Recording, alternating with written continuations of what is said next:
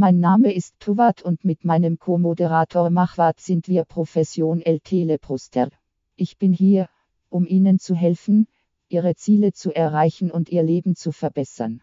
Wir sagen Hallo und herzlich willkommen zu einer neuen Folge von Teleprost 48. Heute haben wir zwei besondere Gäste, Cyber Christian und PH0x17.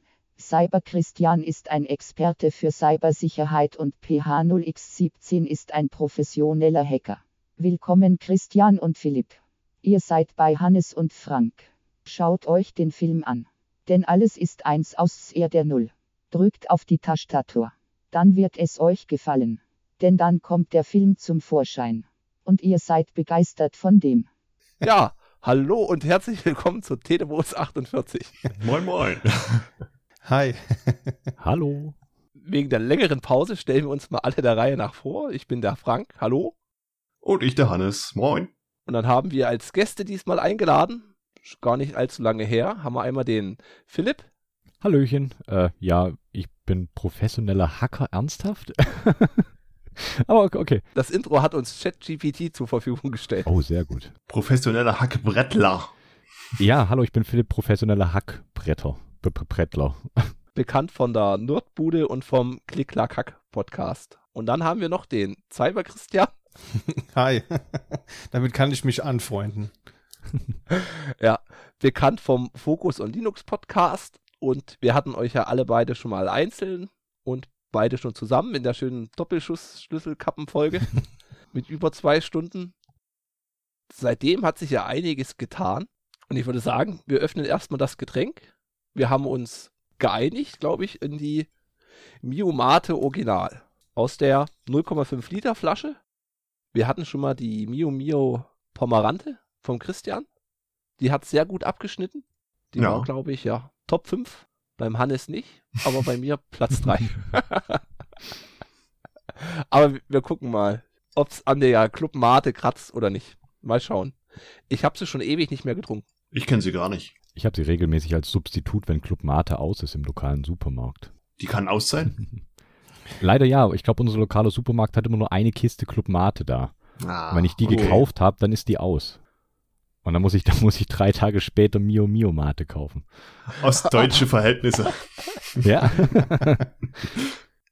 Ich wollte schon fragen, kennst du jetzt diese Lieferfristen? Also wann sind die bestellen? Wenn ich am Dienstag eine kaufe, Mittwoch ist Bestand, der wird Donnerstag bestellt und nächsten Dienstag ist wieder eine da. So ungefähr, ja. Ich weiß ungefähr, wann da, wann da die neue Ware eintrifft. Ah, okay. 8 Uhr früh morgens am Markt Schlange stehen ist Intus mit, mit juckenden Armen und Mate. Äh, interessant finde ich bloß 5,7 Gramm Zucker. Sonst sind noch, glaube ich, immer die, die 10 Gramm. Ja. Ich vergleiche es jetzt gerade mal mit Clubmate. Clubmate hat 5 Gramm Zucker. Ach so, auch bloß so wenig. Oh, okay. Ja, genau. Auch nur 5 Gramm. Ja, ist ja gut. Kannst du ja. doppelt so viel davon trinken, wenn es Zucker reduziert ist. im Vergleich zu herkömmlichen Colas. ja. Also es riecht frisch. Sieht aus wie wie Mate. Orange. Bernsteinfarben. Bernsteinfarben, ja, das ist der, der Ausdruck. Geruch geht vielleicht noch mehr in Richtung Tee, würde ich sagen. Hm? Fruchtig. Gut, und dann sage ich einfach mal Teleprost. Prösterchen. Prost. Prost.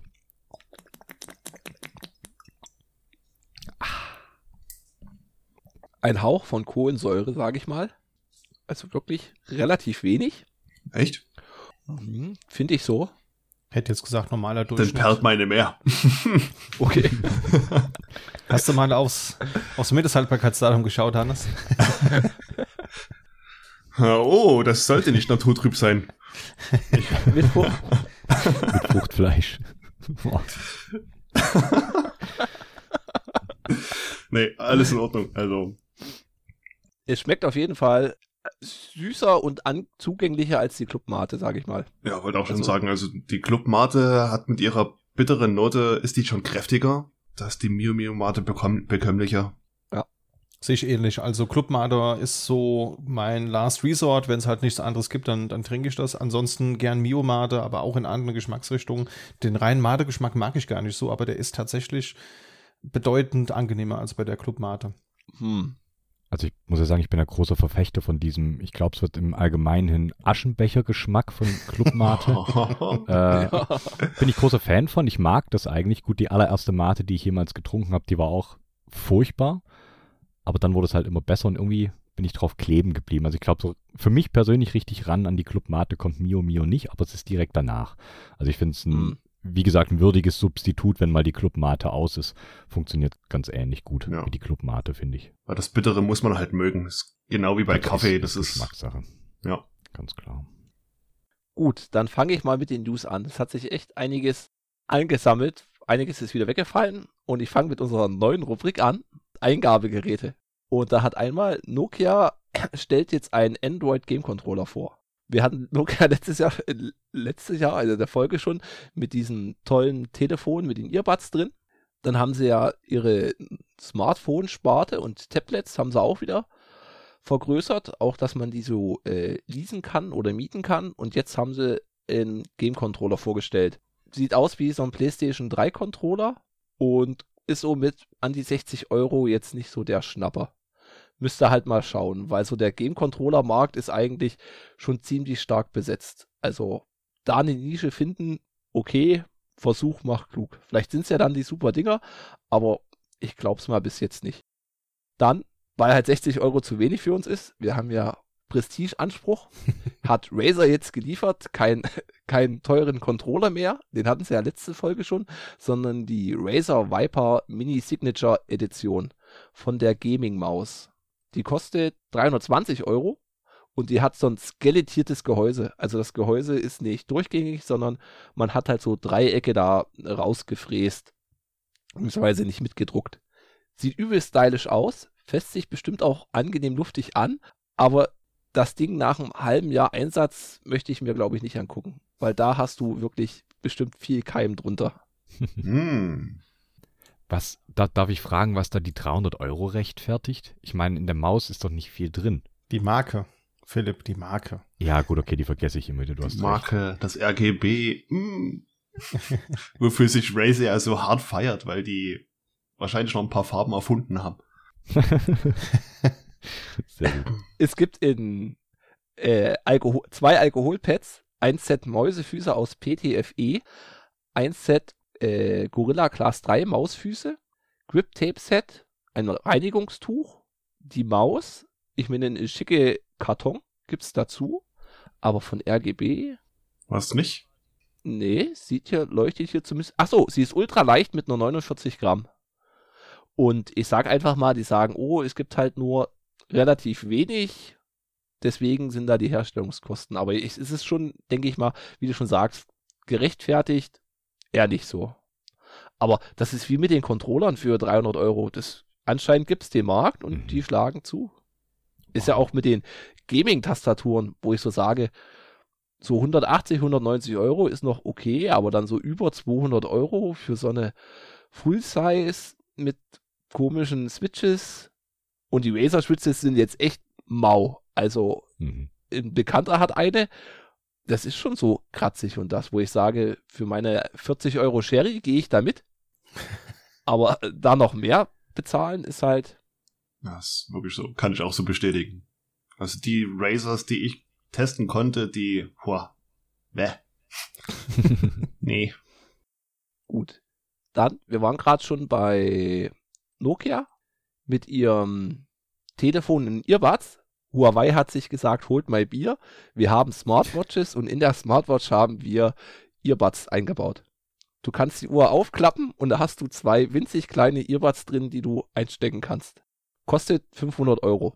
Müsste mal mal funktionieren, weil die Earbuds sind einfach nur wie so Zylinder. Also ist es krass. Okay. Ich finde die Idee sehr cool. Hat schon so ein, so ein, weiß nicht, Agenten, Agentenmodus, wenn du die Uhr aufklappst, dann holst du deine Kopfhörer raus. Mal gucken. Das ist so diese Erwachsenenversion von den Kinderuhren, die du aufklappst und Kaugummis drin hast. ja, ja. An das habe ich auch gedacht. Links gibt's in den Shownotes, also auf jeden Fall ein Einblick wert. Dann habe ich als Ankündigung, mittlerweile gab's die Präsentation, Keychron und OnePlus haben sich zusammengetan und eine Tastatur veröffentlicht. OnePlus macht ja schon so krasse, ja, so Werbung und das ist schon so großfirmamäßig und ich habe mir eigentlich viel erhofft von der Tastatur. Und am Ende bin ich echt etwas enttäuscht. Der Preis steht noch nicht fest. Aber es ist einfach nur das Topmodell von Keychron, diese Q1 mit einem anderen Standfuß Ja. und anderen Tastenkappen. Wobei es bei den Tastenkappen, die gibt es in zwei verschiedenen Farben mit unterschiedlichen Switches. Und bei den Linearen haben die ein relativ gummiertes, meinten die. Also kann ich mir schwer was drunter vorstellen. Finde ich aber jetzt, hätten sie auch was mehr liefern können. Vor allem, weil die ja als Premium-Smartphone-Hersteller da schon so Richtung mobile Tastatur hätten gehen können und da sich irgendwas krasses hätten einfallen lassen können. Oder halt sagst hier, okay, ich nehme jetzt meine, meine Tastatur mal mit, um mein Handy da besser nutzen zu können. Wäre halt zum Beispiel so ein, so ein Handyhalter wie bei deiner Logitech Gaming-Tastatur ganz cool, wo du das einfach so reinstellst Ja. und dann hast du einen coolen Stand drauf, aber nee, anscheinend nicht. Ja, der Drehknopf sieht halt cool aus, ne? Also der Drehknopf ist ja aus Acryl oder so, würde ich behaupten. Also der ist durchsichtig und der Standfuß, der ist halt Ja. echt nett. Das sieht so ein bisschen aus nach gebürstetem Alu, hier so ein einklappbarer äh, Fuß, aber ich, mich hat es ein bisschen verwundert, weil OnePlus ist für mich ein Hersteller von Tablets und Kopfhörern und Smartphones. Also wie die jetzt zum Tastaturgame kommen, habe ich noch nicht so ganz verstanden. Das ist auch so was, was ich nie ganz verstehe, wie die sich jetzt erhoffen, wie das weitergeht. Und auch schon die, die Website, diese Werbung für diese Tastatur ist zwar alles schön und gut, sieht super aus, aber diese ganzen knappen Texte, die sind so vage gehalten, so nichtssagend, so allgemein. Ich meine, diesen Edelstahlfuß unten, den finde ich schon cool, so zum Aufklappen. Anstatt diese leicht wegbrechbaren einzelnen Teile, die man unten hat, sondern hat man hier so einen richtigen massiven Bügel, den man hochklappt. Das ist schon toll, aber so eine Handyhalterung hätte ich schon. Gibt's bestimmt für 99 US-Dollar als, als Upgrade, wie andere Hersteller das machen irgendwann mal. Ja, Ich weiß gar nicht, hat, hat jemand von euch schon mal, äh, also ich habe selber keine Keychron, ich empfehle sie immer nur so weiter, wenn man jemand fragt, ich brauche ein Einsteigeboard, was relativ bezahlbar ist und äh, mechanisch. Hat mal jemand von euch eine Keychron in der Hand gehabt mit einem Rotary Encoder? Die sollen relativ schlecht sein. Also ich habe hier eine Keychron V8, die ich neulich mal woanders gewonnen habe.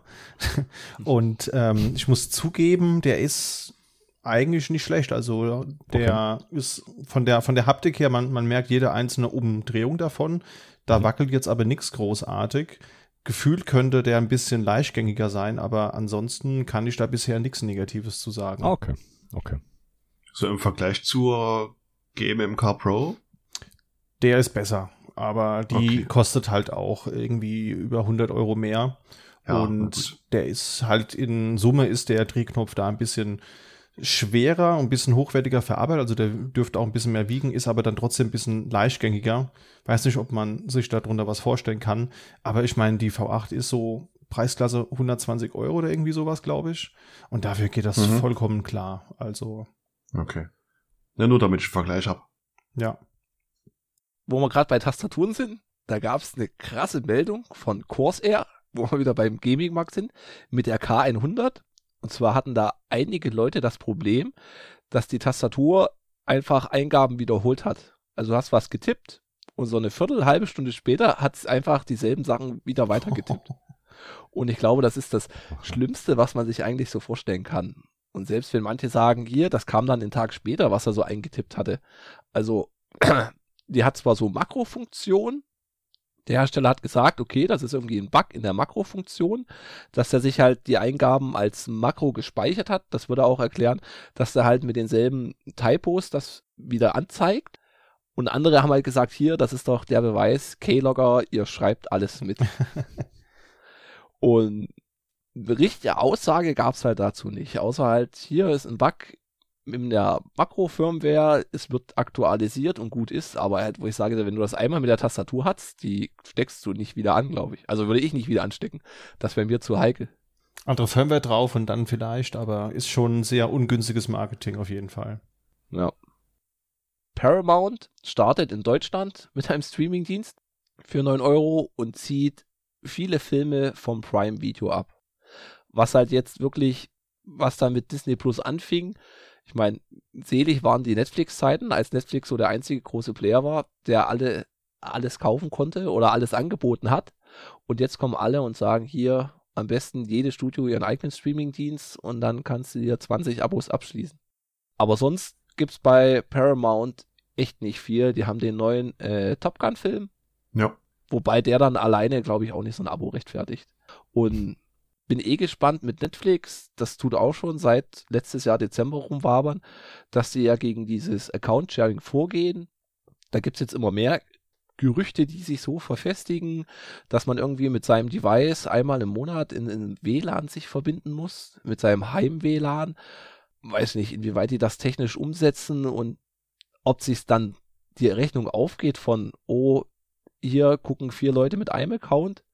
Wir setzen das jetzt um, da bezahlen vier Leute anstatt einer den Account. Glaube ich halt mal nicht. Also sie werden sich dann schon ins eigene Fleisch schneiden, denke ich.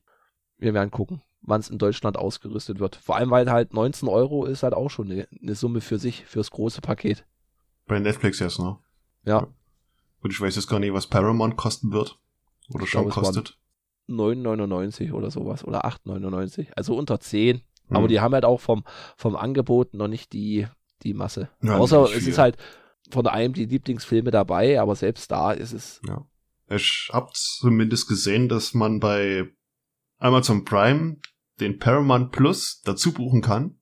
So wie es hier, weiß nicht, Shudder oder so, andere Kanäle, das geht ja auch dort. Ja. Und da ist, glaube ich, der erste Monat oder 30 Tage oder so noch kostenlos. Kannst ja dann gleich abmelden. Und dann denke ich mal, irgendwann werde ich da mal reinschauen, mit Top Gun reinziehen. Oder ich habe ja auch mega Bock auf die Halo-Serie, die darüber Mhm. auch läuft. Ich werde mal einen Blick wagen irgendwann. Ja. Und dann äh, habe ich noch als letztes Tipp oder das, aber die ist halt schon wieder ausverkauft, vom Ben von Keycaps. Der hat in Split Keyboard die Piantor als Bausatz für, für 60 Euro, wo bis auf die Switches und die Keycaps, glaube ich, alles dabei war. Ach so, nee, man braucht die, die Switches, die Keycaps, Kabel und die zwei Mikrocontroller. Aber sonst ist da alles dabei. Mit dem 3D gedruckten Gehäuse, die Lötteile und das wäre so, ich hatte es schon mir damals notiert, so das Weihnachtsgeschenk. Für so Technikinteressierten kann man das mal hinschicken, kann da einer sich mal seine, seine Split zusammenbauen. Kommt bestimmt auch, denke ich mal, irgendwann wieder rein. Hm. Ich denke auch, der Ben hat da sogar irgendwo eine Seite, wo er draufsteht, wann er was bestellt und wann wieder was lieferbar ist. Ich kann die gerne raussuchen für die, äh, für die Show Notes. Im Kopf habe ich es leider nicht. Aber der Oder hat die halt- Statusseite. Genau. Oder halt auch im Discord, da geht's immer hoch her, da ist er auch sehr aktiv mit dabei. Da gibt's dann immer Anfragen und das finde ich auch super, dass er da so offen kommuniziert mit, ja, bestelle ich nächsten Monat oder habe ich schon bestellt. Dauert halt aus Gründen. Ja, auf jeden Fall. Müsste ich auch nochmal anfragen. Wann mal wieder was in Stock ist. So, das waren jetzt erstmal meine News. Da übergebe ich zu Hannes. Danke, Frank. Game on. Cherry kauft Xtrify. Wer es nicht kennt, das ist mehr so gaming-orientierte Hardware, Tastatur, Maus, Mauspads etc. Und ja, wurde jetzt aufgekauft von Cherry. Rausgekommen ist dann auch kein Produkt von denen. Man vermutet halt, dass es mehr um die äh, um die Switches geht, weil aktuell, so wie ich es gelesen habe, sind Kail-Switches drin in deren Tastaturen. Mal schauen, was da noch so für Produkte rauskommen. Eine Legende wechselt das Zuhause. Legendary Studios verlässt Warner und geht zu Sony. Oha. Ich hätte ja gedacht, dass Sony irgendwann mal ganz zumacht als Studio, nachdem sie Spider-Man an Marvel verkauft haben. Haben sie ja nicht. Nee, nicht, aber sonst war, also außer Spider-Man fällt mir bei Sony Studios überhaupt nichts ein. Gut, das müsste ich nochmal nachschauen. Aber ist schon ein gutes Studio. Ich habe auch schon das Gefühl, dass die äh, von der Soundkulisse halt sehr weit vorne sind. Was so Action und Musik angeht. Das merkt man schon. Ja, mal gucken, was dann noch mit Legendary zusammen rauskommt. Aktuell sind ja eh noch zwei Legendary-Filme in der Mache, die bei Warner zu Hause sind. Siehe Dune Part 2 und das Sequel zu Godzilla gegen Kong. Mhm. Die sollen da noch bei Warner existieren, aber alles, was danach kommen soll, ist schon eine Sony-Sache. Goodbye, friend. Mr. Robot wurde aus dem Amazon Prime Katalog genommen, obwohl es ein Prime Exclusive ist. Hm. Schade. Oh, wow. Ja. Mhm. Es ging ja schon, dass, in, ich glaube, Netflix Frankreich hatten das schon so zu gucken.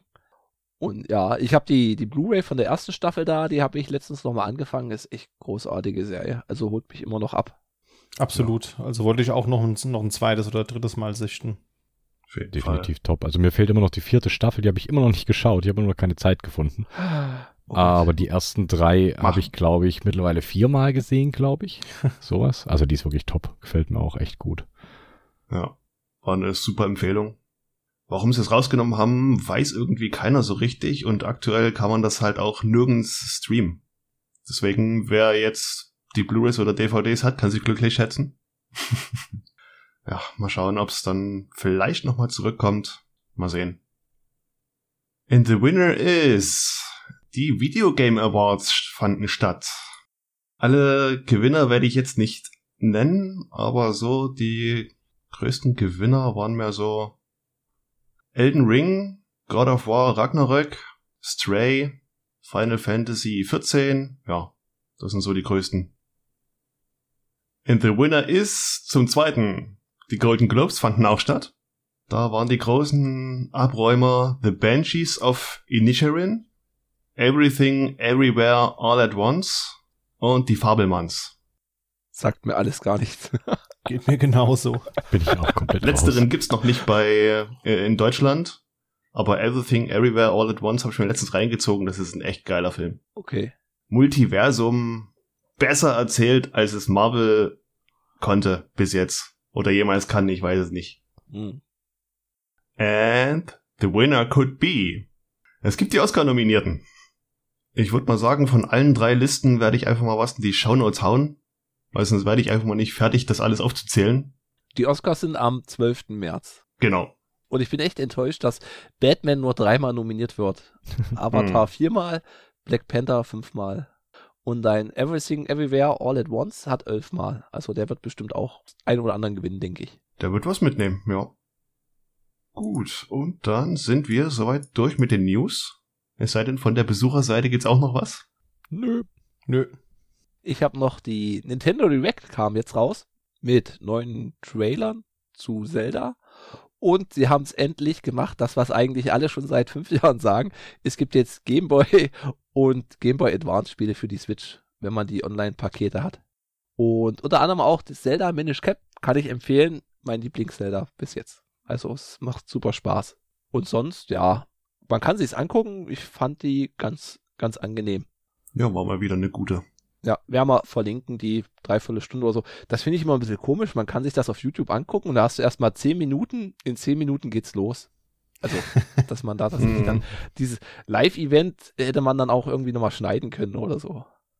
Genau. Was, wo wir bei Live-Event waren, wir waren auch alle Mann bei einem Live-Event und zwar bei der Mechanicon 2023.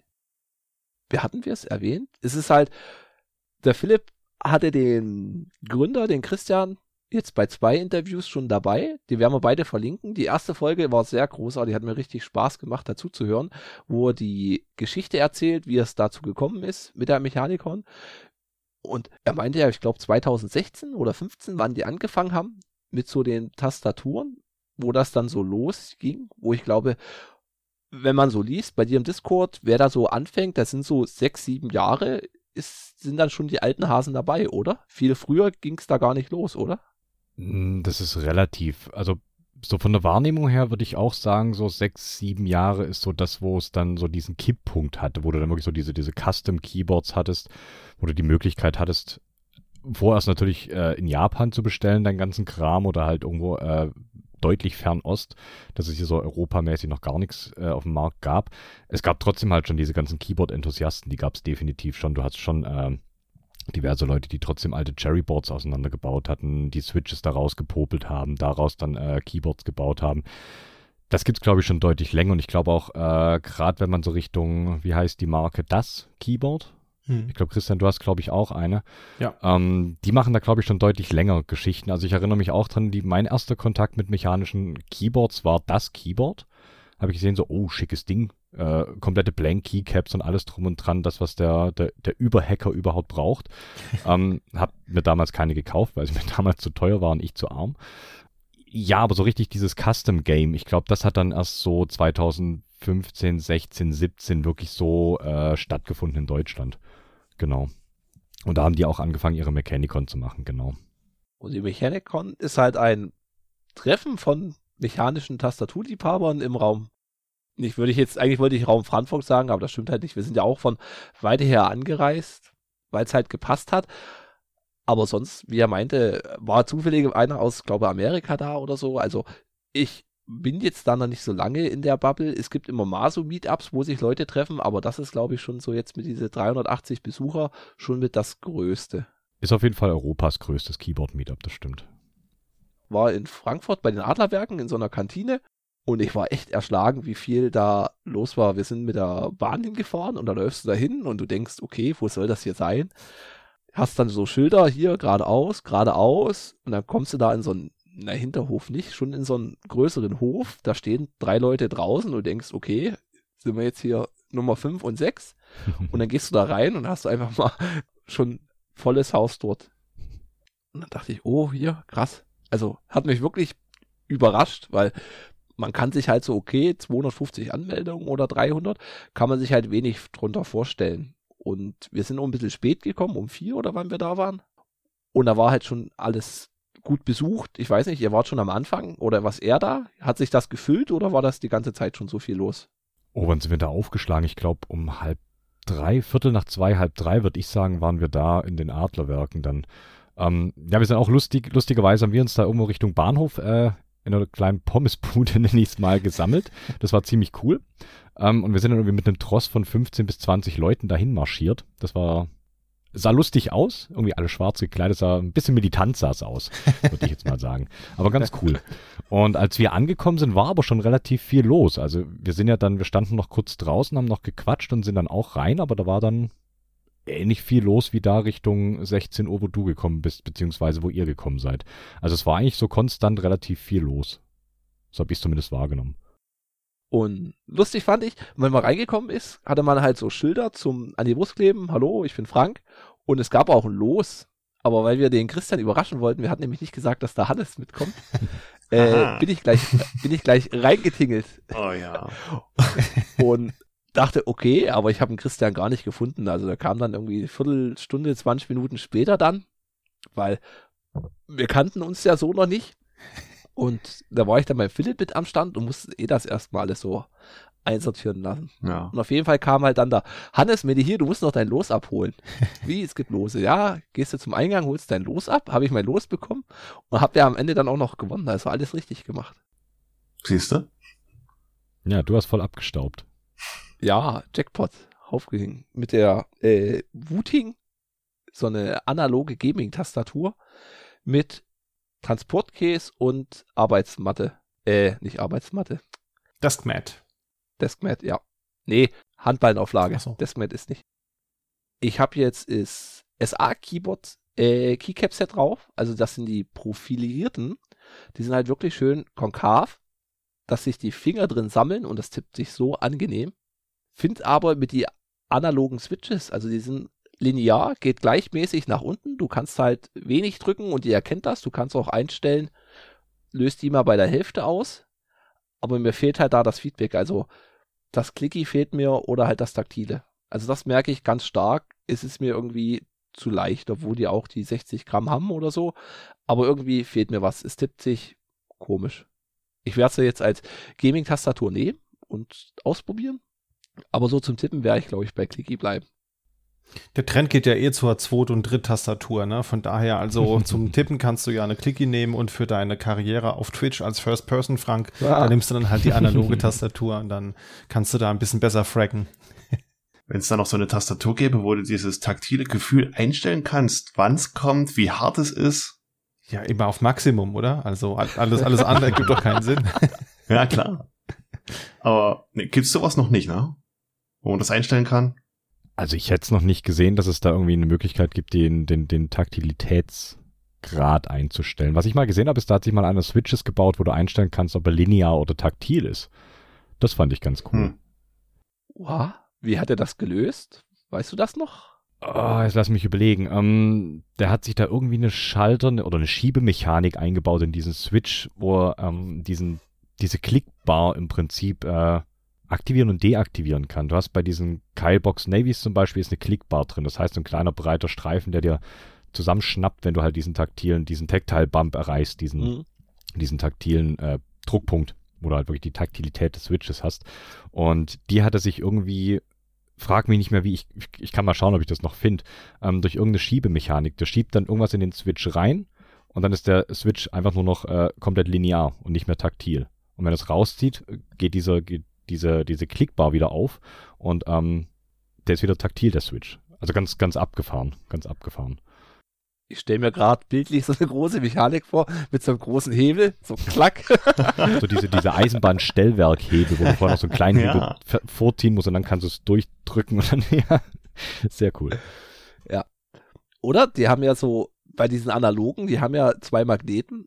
Ich denke mal, wenn du da mit so Elektromagneten rumexperimentierst, dass du da mal irgendwo so Widerstand hast.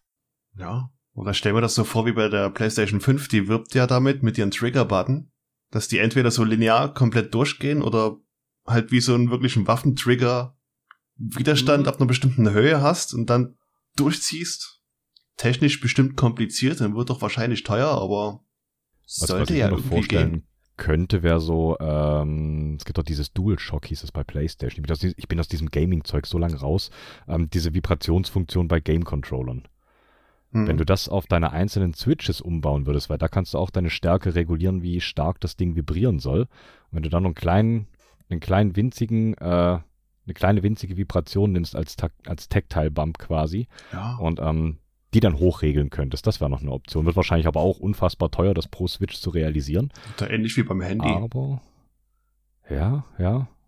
Wir sind da an was Also falls ihr das hier hört Copyright. und ihr seid äh, Elektronik begeistert und wollt sowas mal bauen, ich wäre dafür interessiert. Ich bin da neugierig drauf. Baut mal sowas. nee, ich glaube, der Weg, die low-hanging fruits in dem Game sind, glaube ich, in Spielecontroller mit MX-Aufnahme. nee, weil ich hatte jetzt in eine PlayStation 4 habe ich bekommen und hatte auch einen kaputten Controller dazu und habe ich jetzt die Schultertasten ausgewechselt und das ist halt auch alles Rubber Dome. Und da gibt's aber auch noch nichts. Also, wie gesagt, müsste man sich mal, mal hinsetzen und dann selber mal was bauen dass du halt einfach so ein Gamepad hast, wo du dann deine Switches einstellen kannst oder selber wechseln kannst, wo du dann halt auch noch mit den Keycaps ziemlich viel rausholst. Das wäre nochmal so eine Idee, die ich mir jetzt, glaube ich, patentieren lasse. Und dann von Nokia fertigen. genau. Oder bei, bei Keychron an, anfragen. Die machen ja jeden Mist. Die genau. Keychron F, F1 musst du die dann nennen. ja. Oh. Frank One. Oh. Sehr gut. Genau. Und da kann man auch kleine schöne Brücke schlagen zur Mechanikon. Ich weiß gar nicht, wie viele Tastaturen da waren. Man konnte halt wirklich alle ausprobieren. Und es ist halt krass. Also, es war von der Zeit wirklich knapp. Mir hat es extrem gut gefallen und man konnte wirklich mal sich so durch alle Sachen durchzuprobieren. Und ich fand, es gibt so zwei, zwei Seiten. Einmal hast du diese GMMK Pro Lager und das andere ist halt dann das Kornlager, wo du halt sagst, ich weiß nicht, das sind so 75 Prozent der Tastaturen sind das. Und dann hast du aber so eine krassen Spezialitäten noch dabei, die man halt einfach ausprobieren kann. Zum Beispiel die Keycorn, Keycaps, diese blauen, die fand ich ultra smooth. Die waren so, weiß nicht, wie gummiert, hätte man fast sagen können. Die fand ich äußerst angenehm zum, zum Tippen. Und genauso hatte man auch viel so Gehäuse und 3D-Drucksachen. Und da habe ich mich wirklich gefragt, was die Leute früher ohne 3D-Druck gemacht haben. Weil was du da jetzt so hinzaubern kannst, ist halt wirklich krass. Das stimmt. Viel mit Holz. mit Holz und Metall. Ich hatte ja, ja für die für die Fifi mir eine, eine Grundplatte aus Holz probiert und aus Alu und Holz ist schon der geile Stoff. Der klingt halt richtig gut. Ich meine, Gitarren nicht, sind nicht ohne Grund aus Holz. Das ist halt ein schöner Resonanzkörper lässt sich auch relativ gut bearbeiten. Philipp hat ja auch, siehst du, den werden wir reichlich verlinken, der hat ja schon eine Auswertungsfolge zur Mechanikon, wo jeder so seine Highlights sagen kann. Und wo ich halt nochmal erwähne, dass du halt mit den Leuten super ins Gespräch kommen konntest. Und das fand ich halt auch so. Das war so das erste na, weiß nicht, so Hacker-Event oder wie man das so sagen kann, so diese erste Kontakt mit der, mit der Gruppe Mensch. Weiß nicht, wie Mit man der das jetzt so, Außenwelt. Ja, mit der Außenwelt, das hatte ich auch gerade im Mit Kopf. der Szene. Ja, mit der Szene, das trifft's ganz gut, ne? Und es war halt alles super freundlich, alle haben so dieselben Hobbys, alle sind respektvoll miteinander umgegangen. War super. Also hatte echt schöne Gespräche mit denen. Vor allem kannst du halt so fragen, aha, hier, wie habt ihr denn das gelöst mit so einer großen Tastatur oder hier die Platinen? Ah, wieso das? Ach so, okay, ja doch, das macht jetzt Sinn, jetzt wo du sagst. Manche machen halt Fehler und lernen dann draus und bringen halt dann so die verbesserten Sachen. Also das hat mir extrem gut gefallen. Genau, was ich auch so cool finde, ist einfach die Transparenz an dem Ganzen. Also das ist nicht nur, dass da jeder seine Fehler macht und dann daraus lernt und sich das äh, selber umbaut und umsetzt, die Fehlerkorrekturen, sondern die werden auch kommuniziert, die Fehler, die man selber macht, sodass du auch sehen kannst, so, ah, ich bin in den gleichen Fehler gerannt, daran könnte es liegen, ich probiere mal das aus, was der oder die andere probiert hat da und dann äh, kannst du diesen Lerneffekt auch mitziehen. Also ich finde an sich diese, diese ganze Bubble und Szene oder wie man es jetzt nennen möchte, äh, ist so dermaßen transparent und halt auch so nett und ja, liebevoll. Ich glaube, kann, man kann es gar nicht anders sagen. Äh, und hält da alles so transparent, dass man da wirklich auch viel, viel draus lernen kann. Also ich lerne da selber auch jeden Tag mehr draus. Das finde ich schon auch ziemlich, ziemlich cool. Ganz klar. Wie fandst du es denn, Hannes? Das war doch auch dein erster Kontakt mit. Ja, also hat einen fast schon erschlagen. Also es hat einen gefallen, aber diese Reizüberflutung war da. Ich bin ja sowieso mit einer krassen Arschbombe in diese, diese Welt gelangt durch euch. Und hatte, als ich dort war, deutlich das Gefühl, dass ich mit Schwimmflügeln noch so an der Oberfläche plansche und wenn ich mal kurz die Luft anhalte und nach unten gucke in den Abgrund, da sind unendliche Tiefen, aber auch so wundervolle äh, äh, Unterwasserwesen, die da schwimmen. Also das ist Wahnsinn. Wenn man sich da voll rein vertieft, dann kann man echt was erleben und viel basteln und so. Ich habe mir so Ausschau nach Switches gehalten, weil man will ja immer was Neues testen. Aber selbst da habe ich was gefunden für mich. Die 15 Gramm Low-Profile-Switches von dem Kerl vor uns. Ein Hauch von Ja, nein. Die fand ich spannend, aber am meisten beeindruckt haben mich so Switches, die 150 Gramm hatten. Ähm, das war echt schön. Schade, dass die Tastatur nicht funktional war, sonst hätte ich mir vermutlich Ja. die, die Hände wund getippt. Das nächste Mal. Ich habe ich hab Pläne für die nächste Mechanicon. oh. Ja. ja, also wie gesagt, beim Philipp gibt es ausführliche Nachbesprechung. Und hast auch auf deinem Blog die Fotos verlinkt. Da kann man sich mal, mal durchklicken, da sieht man eigentlich die ganzen Highlights, was einem so gefällt. Genau, da hattest du, glaube ich, und der Christian haben auf jeden Fall Fotos beigesteuert. Hannes, du hattest Fotos dazu gepackt. Der Ja. Fleece hat noch welche dabei. Und ich glaube, das war's. Oder ich glaube, ihr vier seid mit drauf. Ansonsten, ich glaube, auf der Mechanicon-Seite selber, die haben jetzt auch nochmal ordentlich aufgestockt. Da gibt's jede Menge Galerien mit Fotos. Also man kann da zwei, drei Tage locker drin versenken, um sich wunderschöne Fotos von Keyboards anzuschauen. Ja. Und man sieht uns teilweise auf vielen Fotos.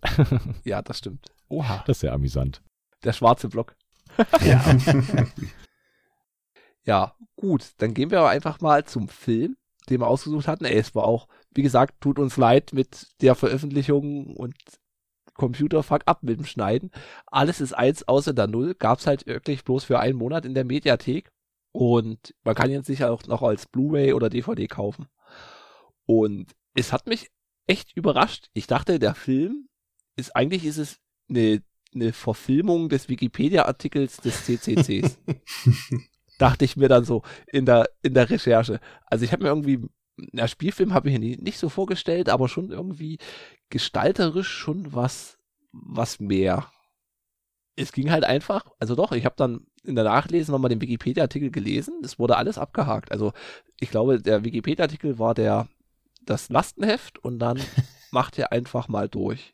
Und mir hat's trotzdem extrem gut gefallen, weil ich auch viel nostalgiert habe, weil ich durch den durchs Chaos Radio vom CCC, die immer einmal donnerstags im Monat war, bin ich so zu dem Thema Podcast gekommen und dann ist man relativ viel oder schnell tief in diese Materie einge, eingedrungen, weil ich ja sonst mit Computern eigentlich nichts groß am Hut habe. Also ich bin jetzt nicht in der IT.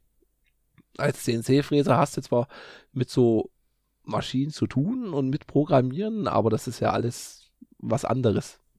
Und das war, glaube ich, 2010 oder so, da war die Podcast-Blase auch noch relativ klein. Und mit dem CCC und dem CAE vom Tim Pritloff, der da viel hantiert hat, kamen mir viele Sachen halt bekannt vor. Und vor allem der Peter Glaser, der dann schon so mit die Hauptrolle hat, der da viel erklärt. Der hat ja so einen tollen österreichischen Dialekt. Also das mag ich voll, es holt mich voll ab. Ich mag diesen Dialekt, der dann das so erklärt und der halt, ich weiß nicht, ist es sein Wohnzimmer? Er sitzt dort an so einer Wand, oder in so einem tollen Sessel und hat dann so eine, so eine Röhrenwand mit, weiß nicht, fünf mal fünf Fernseher? Nee, es reicht gar nicht, oder? Wie viel waren das? Ich glaube, fünf mal vier waren's. Vier hoch, fünf breit, glaube ich. Ja. Sitzt er da und dann gehen die einfach mal die Geschichte vom CCC durch. Auch nah am Wow Holland, der ja der Gründer war mit dem Tuvat TXT, was sie da abgedruckt haben in der, in der Taz. Was halt dann so der erste Kongress war, wo sich dann halt auch Gleichgesinnte so getroffen haben. Was ja auch so wilde Zeiten waren. Hm. Ohne Internet. Das stelle ich mir halt auch, also schon ohne 3D-Drucker komisch für die Szene und ohne Internet dann, dann noch komischer vor die Szene. Hannes, was hast du erwartet von dem Film? Ich habe äh, eigentlich doch schon eine Doku erwartet, was es ja dann letzten Endes war, aber die hat auf eine nerdige Art und Weise schon lustig ihre Sachen dargestellt. Also die Musikeinspielung oder so andere Geek-Sachen, das war klasse. Also unterhaltsam fand ich's. Auf jeden Fall. Hat sich sehr schnell weggeguckt. Also ich war dann überrascht, zack, Ende, was? Oh, oh, oh ich brauche einen zweiten Teil, ich will mehr wissen. also kurzweilig kann ich voll und ganz zustimmen. Und auch die, er hört ja dann eigentlich mit dem Ausscheiden, mit dem Tod von Wow Holland, hört er ja eigentlich dann auf, ne? Und das ist dann so der Zeitpunkt, wo ich mich dafür dann interessiert habe. Also es ist alles noch so Vorgeschichte und dann, ich meine, sie schneiden es an, dann passiert ja eigentlich so computermäßig mit äh, Snowden, Julian Assange, da passieren ja die ganzen krassen Dinge eigentlich, was jetzt so, sag ich mal, in den letzten fünf, sechs, sieben, acht Jahren IT-mäßig vorwärts geht oder überhaupt losgeht, ist ja schon ziemlich krass. Und ich finde ich auch, man kriegt es im, im Familienumfeld mit. Die Eltern haben Smartphones, jeder noch so kleine Verein hat seine WhatsApp-Gruppe. Und wenn man da anfängt, hier nutzt, nutzt mal Signal oder so, dann, oh, was, noch eine App, oh, wieso denn das? Das funktioniert doch so. Genauso mit die äh, Smartphones, wo ich halt auch sage, da ist jetzt so der große Hype relativ vorbei, weil die einfach mal, selbst mit so einem Einstiegstelefon, bist du jetzt vollkommen ausreichend. Und du hast halt, wenn du jetzt eine, zwei Generationen überspringst, verpasst du halt nichts mehr. Während du halt, sag ich mal, vom iPhone 4 zum iPhone 5, das waren halt noch große Schritte. Ist halt wie bei dem Rechnern, wenn ich halt sage, du gehst jetzt hier in den Mediamarkt und holst dir so, ein, so eine Intel-Kiste mit so einem i3, den nutzt du halt als Normalsterblicher auch nicht aus. Ja. Das stimmt. Ich glaube, im Film selber kommt das auch zur Sprache. Mit alle 15 Jahre gibt's eine äh, technische Revolution, die die vorherige quasi ablöst. Ich glaube, die münzen das auf äh, Social-Media-Plattformen, wenn ich es richtig im Kopf habe. Ja. Aber ich glaube, mhm. ähnlich verhält sich's bei Hardware auch. Also eigentlich stehen wir vor einer neuen Schwelle, würde ich sagen. DDR5. Zum Beispiel. Das stimmt. Das ist auf jeden Fall eine Revolution. Also für mich war es eine. Wirklich?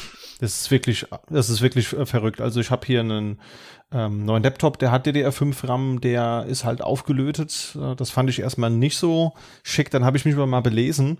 Naja, der ist halt mit 6,4 Gigahertz getaktet. Der RAM mit 6,4 Gigahertz.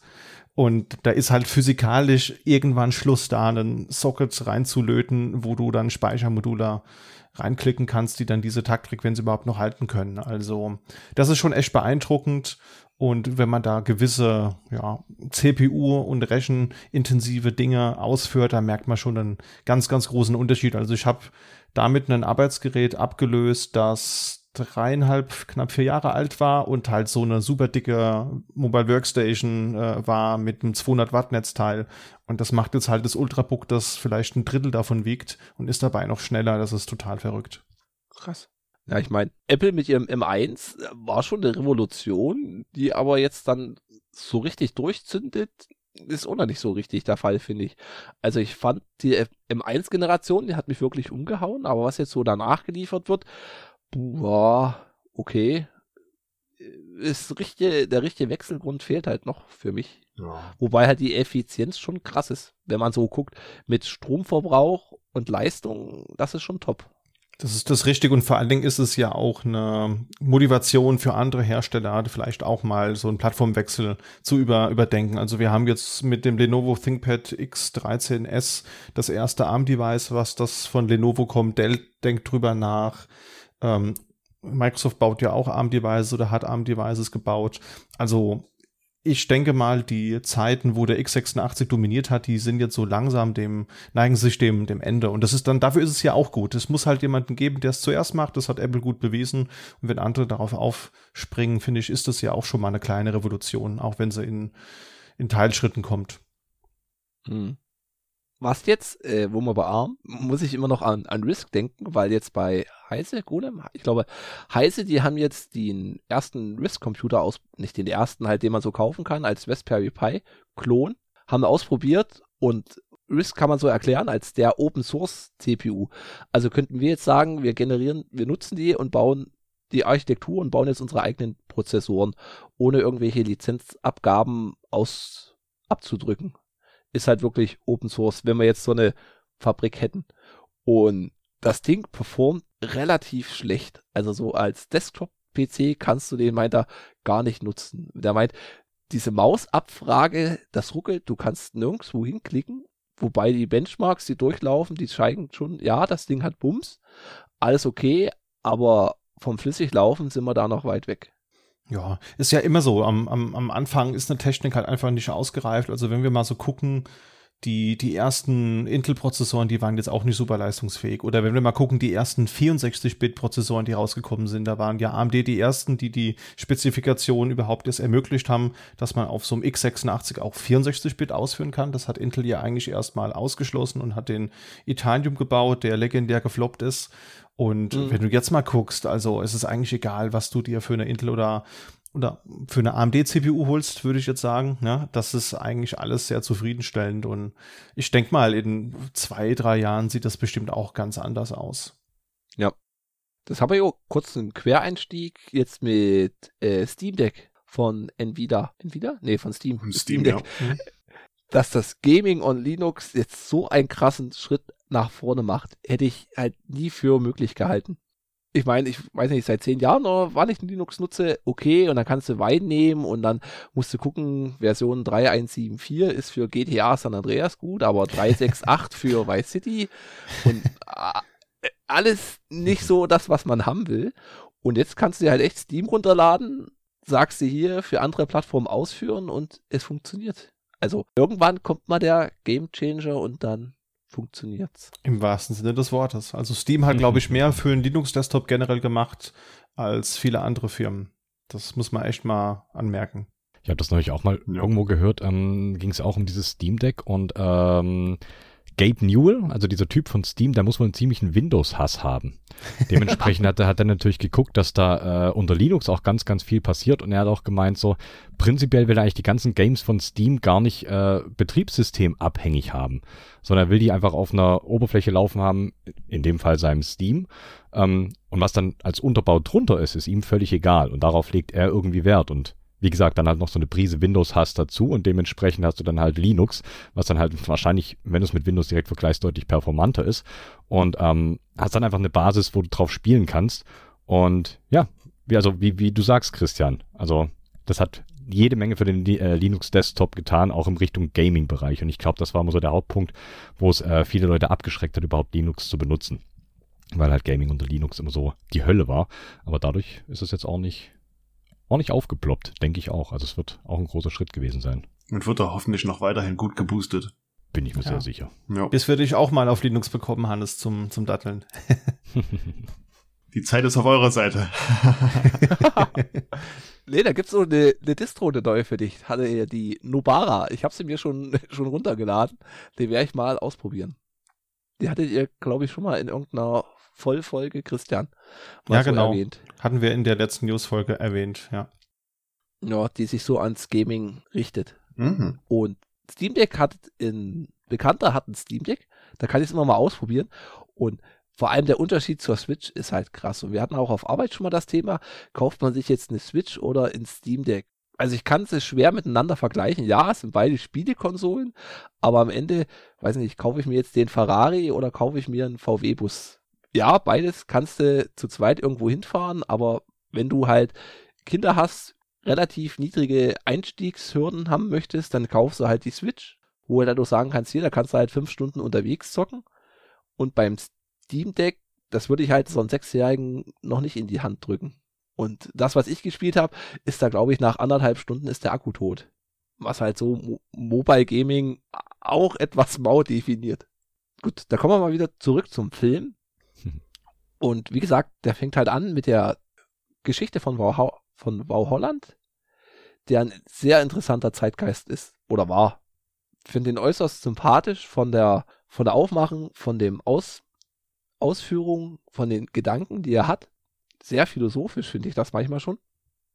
Und der dann so dort den CCC gründet. Und genauso werden dann ziemlich schnell eingeführt die anderen Urgesteine. Also ich werde mal gucken und mich mal durch, durch Feed klicken, einige Podcasts dazu empfehlen. Vor allem der Tim Pritloff hatte damals viele Chaos Radio Express Folgen gemacht, wo die ganzen Sachen doch mal ausführlicher erklärt werden. Also wer sich da für diese CCC-Geschichte interessiert und auch für diese ganzen Hacks, die die da gemacht haben, gibt's viel zum Hören. Was ich nicht gewusst habe mit der Datenschleuder, dass es sie schon seit Anfang an gibt. Das ist dieses, wie oft kommt die monatlich? Sie kommt völlig unregelmäßig. Es ist der Chaos Computer Club. Ja. Also mit, mittlerweile haben sie es, glaube ich, einigermaßen regelmäßig drauf. Ich glaube, einmal im Quartal kommt sie. Alle drei Monate, glaube ich. Du hast auch schon dafür veröffentlicht. Der Klicklackhack heißt Klicklackhack, weil ich äh, einen Artikel in der Datenschleuder hatte, der Klicklackhack hieß. das stimmt. Ah, okay. Das, das war quasi die, die Initialzündung für den Podcast. Da bin ich auch drauf gekommen dann. Ich habe nämlich gerade ein paar Monate vorher hatte ich ähm, Fördermitgliedantrag gestellt und habe dann die erste Datensteuer bekommen und habe dann so durchgeblättert und habe dann so gesehen, oh, mechanische Tastaturen, cool. Und dann bist du mir irgendwie vom Twitter-Algorithmus vorgeschlagen worden. Da dachte ich so, Moment, den Namen kennst du doch. Oh, oh, oh, der mächtige ja, Algorithmus. SEO-Optimierung für ja. 200. genau. Dann fand ich das interessant. Die haben die verschiedenen Hacker noch so vorgestellt. Unter anderem einmal, oder die Hacks, erstmal mit dem BTX-Hack, mit diesem Vorgänger vom Videotext. Sie haben sich als CCC eine Adresse gemacht, die man für wie 9,90 Mark aufrufen konnte, also für knapp 5 Euro. und die haben dann die sich als Sparkasse ausgegeben und da hatten sie wie die Telefonnummer als Passwort. Irgendwie so was ganz relativ einfaches zum Finden haben sie sich als Sparkasse angemeldet und haben dann eine ganze Nacht lang ihre, ihre CCC-Seite aufgerufen und haben dann 135.000 D-Mark auf, aufge, eingenommen, ausgegeben, von der Sparkasse ausgegeben. Haben sie dann auch zurückgegeben und das war halt dann dieser erste Moment, wo die sagen, hier, jetzt ist es wirklich unsicher, jetzt sollten wir das wirklich einstellen.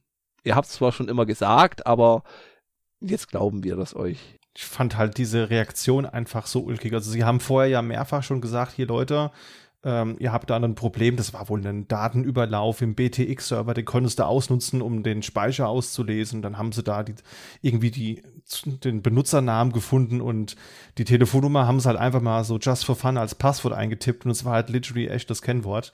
Und die haben halt so mehrfach gesagt, ja Leute, da muss man was machen, wurden halt ignoriert. Das ist auch heute immer noch so, ja. Es ist ja immer noch so, wenn der CCC auf irgendwas hinweist, dann wird das erstmal weggeschwiegen. Und dann kommt halt irgend so ein Skandal und dann nimmt man die ernst. Und dann haben sie sich halt gesagt, so, ihr glaubt uns nicht, gut, dann lassen wir halt einfach mal die Nacht das Telefon warm laufen. und kaum sind mal 135.000 D-Mark weg, dann hört man den Leuten auch zu. Ja.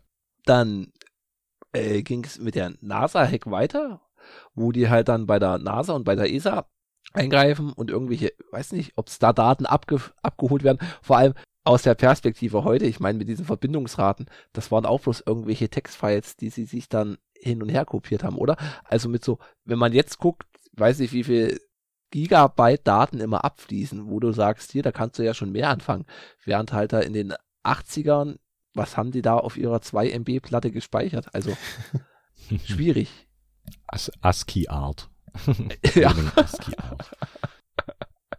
Auf jeden Fall wurde das dann bekannt und der Verfassungsschutz hat die CIA mit einbezogen und die haben dann den Pressesprecher, den Steffen Wernery, in Paris festgenommen, der dann, wie meinte er, zwei Monate im Gefängnis war. Und da haben sie in schönen Talkshow-Auszug aus, gebracht, wo ich das fand, das fand ich äußerst souverän, wie der da sitzt, irgendwie frisch wieder aus Paris, aus dem Gefängnis eingereist und die Moderatorin war da sichtlich überfordert mit dieser Situation und wusste gar nicht, was sie so für Fragen stellen sollte. Und er dann so, naja, weiß gar nicht, was er gesagt hatte es war, also es ist ein schöner, schöner Moment, wo er halt dann so sagt, hier, also wir hatten da ganz andere Probleme als jetzt ob man sich ja täglich waschen kann oder wie das da war. Es ging um den, um den Wasserkocher, glaube ich, wie, wie sie sich Wasser gekocht haben. Man hat irgendwie gesagt, ja, hier mit Papier und mit Olivenöl und Wasser. Und dann hat die Moderatorin nachgefragt, ob die den Abzug hatten. Und da hat er halt irgendwie nur so müde gelacht und gemeint, das wäre doch sehr, sehr rustikal gewesen. Also der hat das schon sehr, sehr lustig rübergebracht. Also man hat auf jeden Fall gemerkt, die Rolle des Pressesprechers, die beherrscht er auf jeden Fall sehr gut. Ja. ja. Und in den Momenten fand ich diesen äh, Steffen Wernery, man sieht so diese Laufbahn, die er genommen hat. Also von den ganz jungen Jahren bis dahin, wo dann sich alle so zurückziehen und dann dieser Generationswechsel stattfindet. Das fand ich sehr schön rausgearbeitet. Das hat mir gut gefallen. Auf jeden Fall.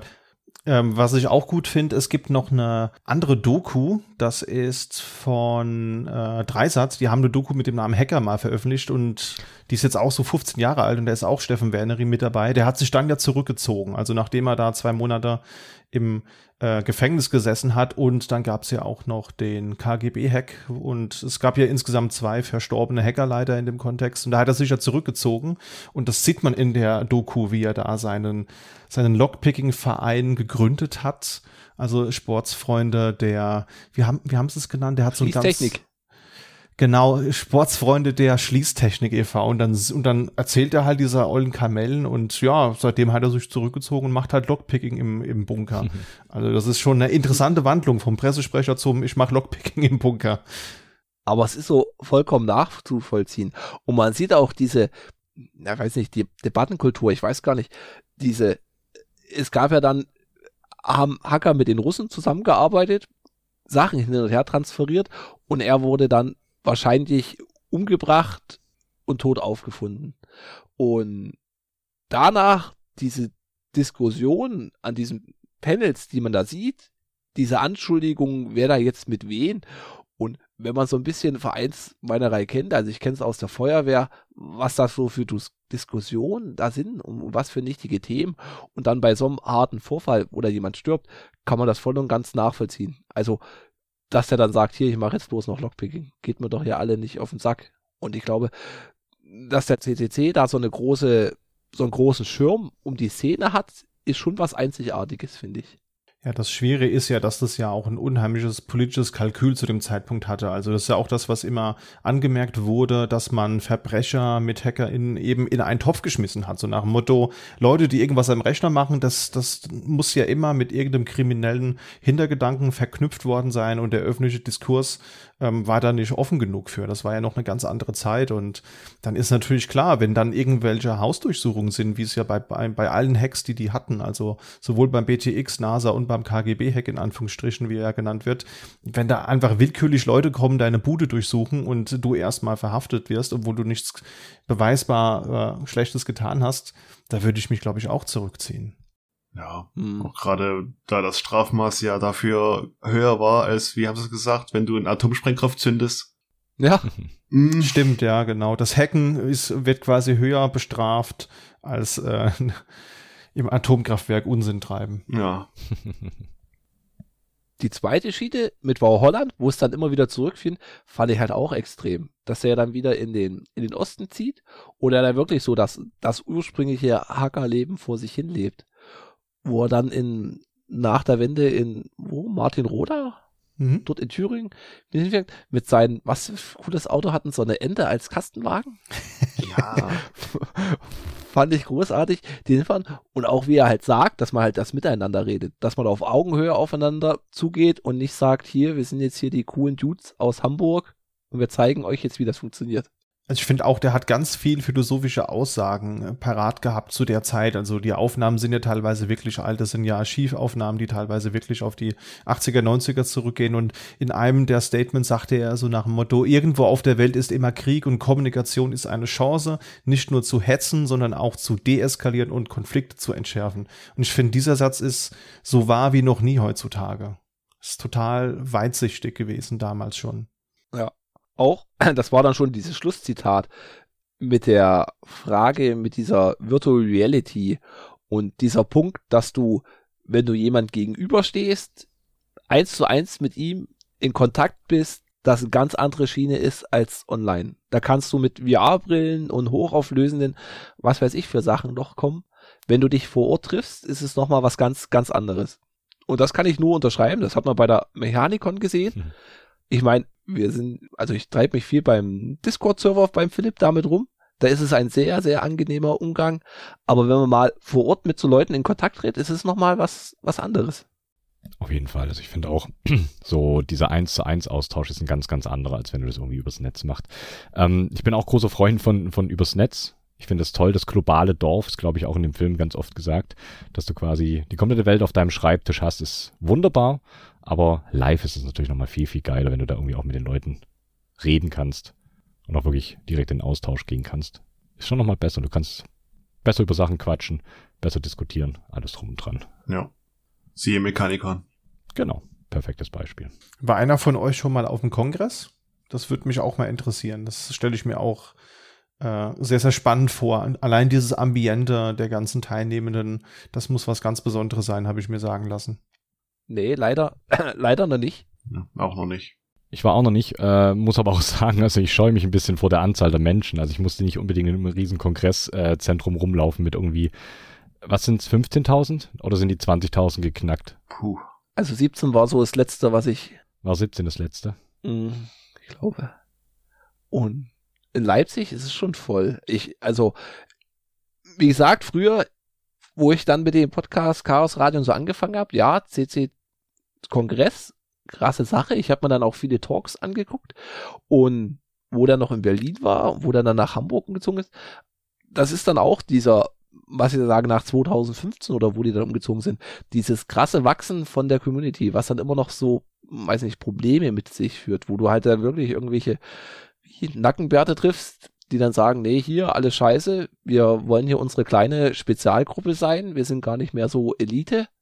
Während halt andere sagen, nee, hier, man hat nun mal halt Familie. Oder man muss sich da einbringen. Zwischen den Jahren ist halt auch immer, ja, ich verstehe den Taibin, der ist eigentlich auch gut gelegt, aber es ist halt auch für mich relativ unpassend immer. Also zwischen Weihnachten und das stehen einige Geburtstage an, ist halt dann immer, ja. Ich denke mal, was ich dieses Jahr mir wahrscheinlich angucken werde, sind die Datenspuren in Dresden. Das ist so das nächste CCC-Event, was man so sagen könnte. Camp gibt's cool, ja ich glaube, da bist du jetzt mit NixOS auch relativ gut be bestückt, würde ich sagen. ich glaube, glaub, Dresden läuft auch nahezu ausschließlich auf NixOS. Wird sozial okay. akzeptiert, wenn er den, den Raum betritt. Hm. Ja, ja, du darfst teilhaben. das ist echt ein Thema. Also ich merke das hier im regionalen Hackspace bin ich in einer ethnischen Minderheit, weil ich kein NixOS auf dem Laptop habe und das, ähm, das spüre ich hier und da auch immer mal, ja wird freundlich darauf hingewiesen natürlich. Ja. Genau, natürlich, ja. Alles im Liebe, liebevollen, ne? Das ist ja auch, wenn du jemanden schnell über den Tisch ziehst, kann die Person es ja auch als Nestwärme wahrnehmen. Ja, ja, es sind, es sind nett gemeinte Schläge. du willst es doch auch. Das tut mir mehr weh als dir. ja. Nee, als Hintergrund, der Philipp hat günstig, ist eigentlich so der, der Lifehack für zum Empfehlen, hat günst, ist günstig an wie vier ThinkPads gekommen. Vier Stück waren es, ja. Vier Stück, genau. ne? Und da hat er gefragt, ob ich eins davon abnehmen will. Und da habe ich gesagt, natürlich ja, ein X200 nehme ich. Ich hatte ja schon mal eins, ich habe es aber wieder vergessen, wie gut die haptische Qualität ist von so einem, ich weiß gar nicht, wie alt ist das? Zwölf Jahre? 13 Älter, Jahre? Ich glaube, zwei. Oh, locker. Es ist unglaublich. Also ich fasse es an und gegen dieses Alu-Gehäuse vom Tuxedo, ja, das macht halt schon mehr her, aber es ist halt einfach mal dieses gummierte, erhabene, ja, das kannst du ruhig fallen lassen, mir passiert nichts. Du hast so eine übelst angenehme Tastatur. Also ich mag das voll. Also es ist echt krass. Also man kann diesen Hype um ThinkPad nach wie vor verstehen. Und was man auch krass merkt, ist eine HDD, dass man sich so dran gewöhnt hat an SSD. Wenn du da mal eine Festplatte hast, ist es halt doch irgendwie spürbar. Drehender Rost. Baujahr übrigens 2008 bis 2010 gebaut und ja, ist auf jeden Fall was dran. Ich sammle ja auch ältere ThinkPads und das ist ein großer Unterschied. Wenn dir so ein Ultrabook auf den Tisch fällt, dann ist das Ultrabook kaputt. Wenn dir so ein X200 auf den Tisch fällt, dann ist der Tisch kaputt. ja. Was nervt, ist die Escape-Taste. Die ist über der F1-Taste. Und es ist so nervig. Also, weil du F1 ist Hilfe und du willst irgendwo raus, drückst links oben die Taste, zack, poppt die Hilfe auf. Ah, naja. Genau. Und der Philipp hat freundlicherweise NixOS schon vorinstalliert. Dass man da oh, schon ja. mal ein System hat, was bootet mit einem Window Manager, wo man dann einfach schon mal loslegen kann. Ja, was wirklich die, die Einstiegshürde wirklich sehr weit runtersetzt. NixOS ist einfach toll. Ähm, ich baue auch gerade an einem Server rum, mehr oder weniger äh, erfolgreich, aber es läuft so langsam. Und das Ganze mit NixOS zu machen, ist halt echt abgefahren. Also ich habe davor so ein bisschen mit Debian rumgespielt, damit, äh, keine Ahnung, Gitti aufgesetzt und Gedöns gemacht. Ähm, das kriegst du mit NixOS, kriegst du das halt im Bruchteil der Zeit hin und ähm, bist auch bei weitem nicht so weit gestreut, was du dir an Configs zusammensuchen musst etc. Das machst du alles in deiner Configuration.nix und es ist so herrlich komfortabel. Und ähm, ich stecke immer so viel Zeit in Recherche rein und denke, ah, was muss ich da machen, wie kann ich das machen, wie kann ich das machen? Und im Endeffekt läuft es eigentlich nur darauf raus, dass du in diese Configuration.nix zwei Zeilen Code reinschreibst und das Ding läuft. also NixOS, Christian, NixOS. Ja, steht auf der Liste. Ich will mich mit dem Thema mal näher beschäftigen. Vielleicht, ähm, vielleicht werde ich damit ja noch warm. Ich glaube schon. Man kann es grob mal als Erklärung sagen. Du hast so mit Windows, macOS und Linux hast du die drei Hauptarten von Betriebssystemen. Windows machen halt ihre eigene Suppe, die die da kochen, wo halt keiner richtig weiß, was die da machen. Naja, immer was Neues. Halt, immer was Neues. ich meine, die hatten gesagt, mit, mit Windows 10, das ist jetzt das letzte Windows, es gibt jetzt bloß noch Windows 10 Rolling Release. Es gibt jetzt einfach immer, Windows 10 bleibt erhalten, es wird halt einfach aktualisiert. Und nach fünf Jahren haben sie gesagt, nee, wir hauen jetzt Windows 11 raus. Wo ich sage, ab und zu hat man schon mal mit Windows 11 Kontakt. Es sieht fancy aus, aber es ist alles irgendwie ein Klick mehr weiter weg. Hm. Mac OS ist jetzt mit ihrem Arm richtig krass unterwegs, wo ich halt immer gesagt habe, ja, das ist schon so Linux-ähnlich mit dran. Du kannst ja auch relativ viel selber machen, glaube ich. Das haben sie immer offen gehalten. Deswegen gab es ja diesen krassen Push, dass die Hacker da auf MacBooks abfahren und die da so beliebt waren. Wobei die halt mittlerweile von den Specs gibt's halt, es gibt leichtere, größere, schnellere, aber alles zusammen ist halt noch so Alleinstellungsmerkmal. Und bei Linux oh, erkläre ich jetzt mal so als laienmäßig, hast du halt nochmal so einen Strauß Blumen, wo du sagen kannst, wie hättest du es denn gern? Und ich wäre mal, glaube von der CT, die hatten das mal, diesen Busfahrplan veröffentlicht, mit welches Linux man gern hätte, wo ich sage, das ist mal eine, eine krasse Idee. Du möchtest gern jedes Jahr eine neue Version haben oder ich will jetzt die Version haben und die nutze ich die nächsten 30 Jahre. Kannst du machen. Ist dann halt Windows, kein ja. Linux.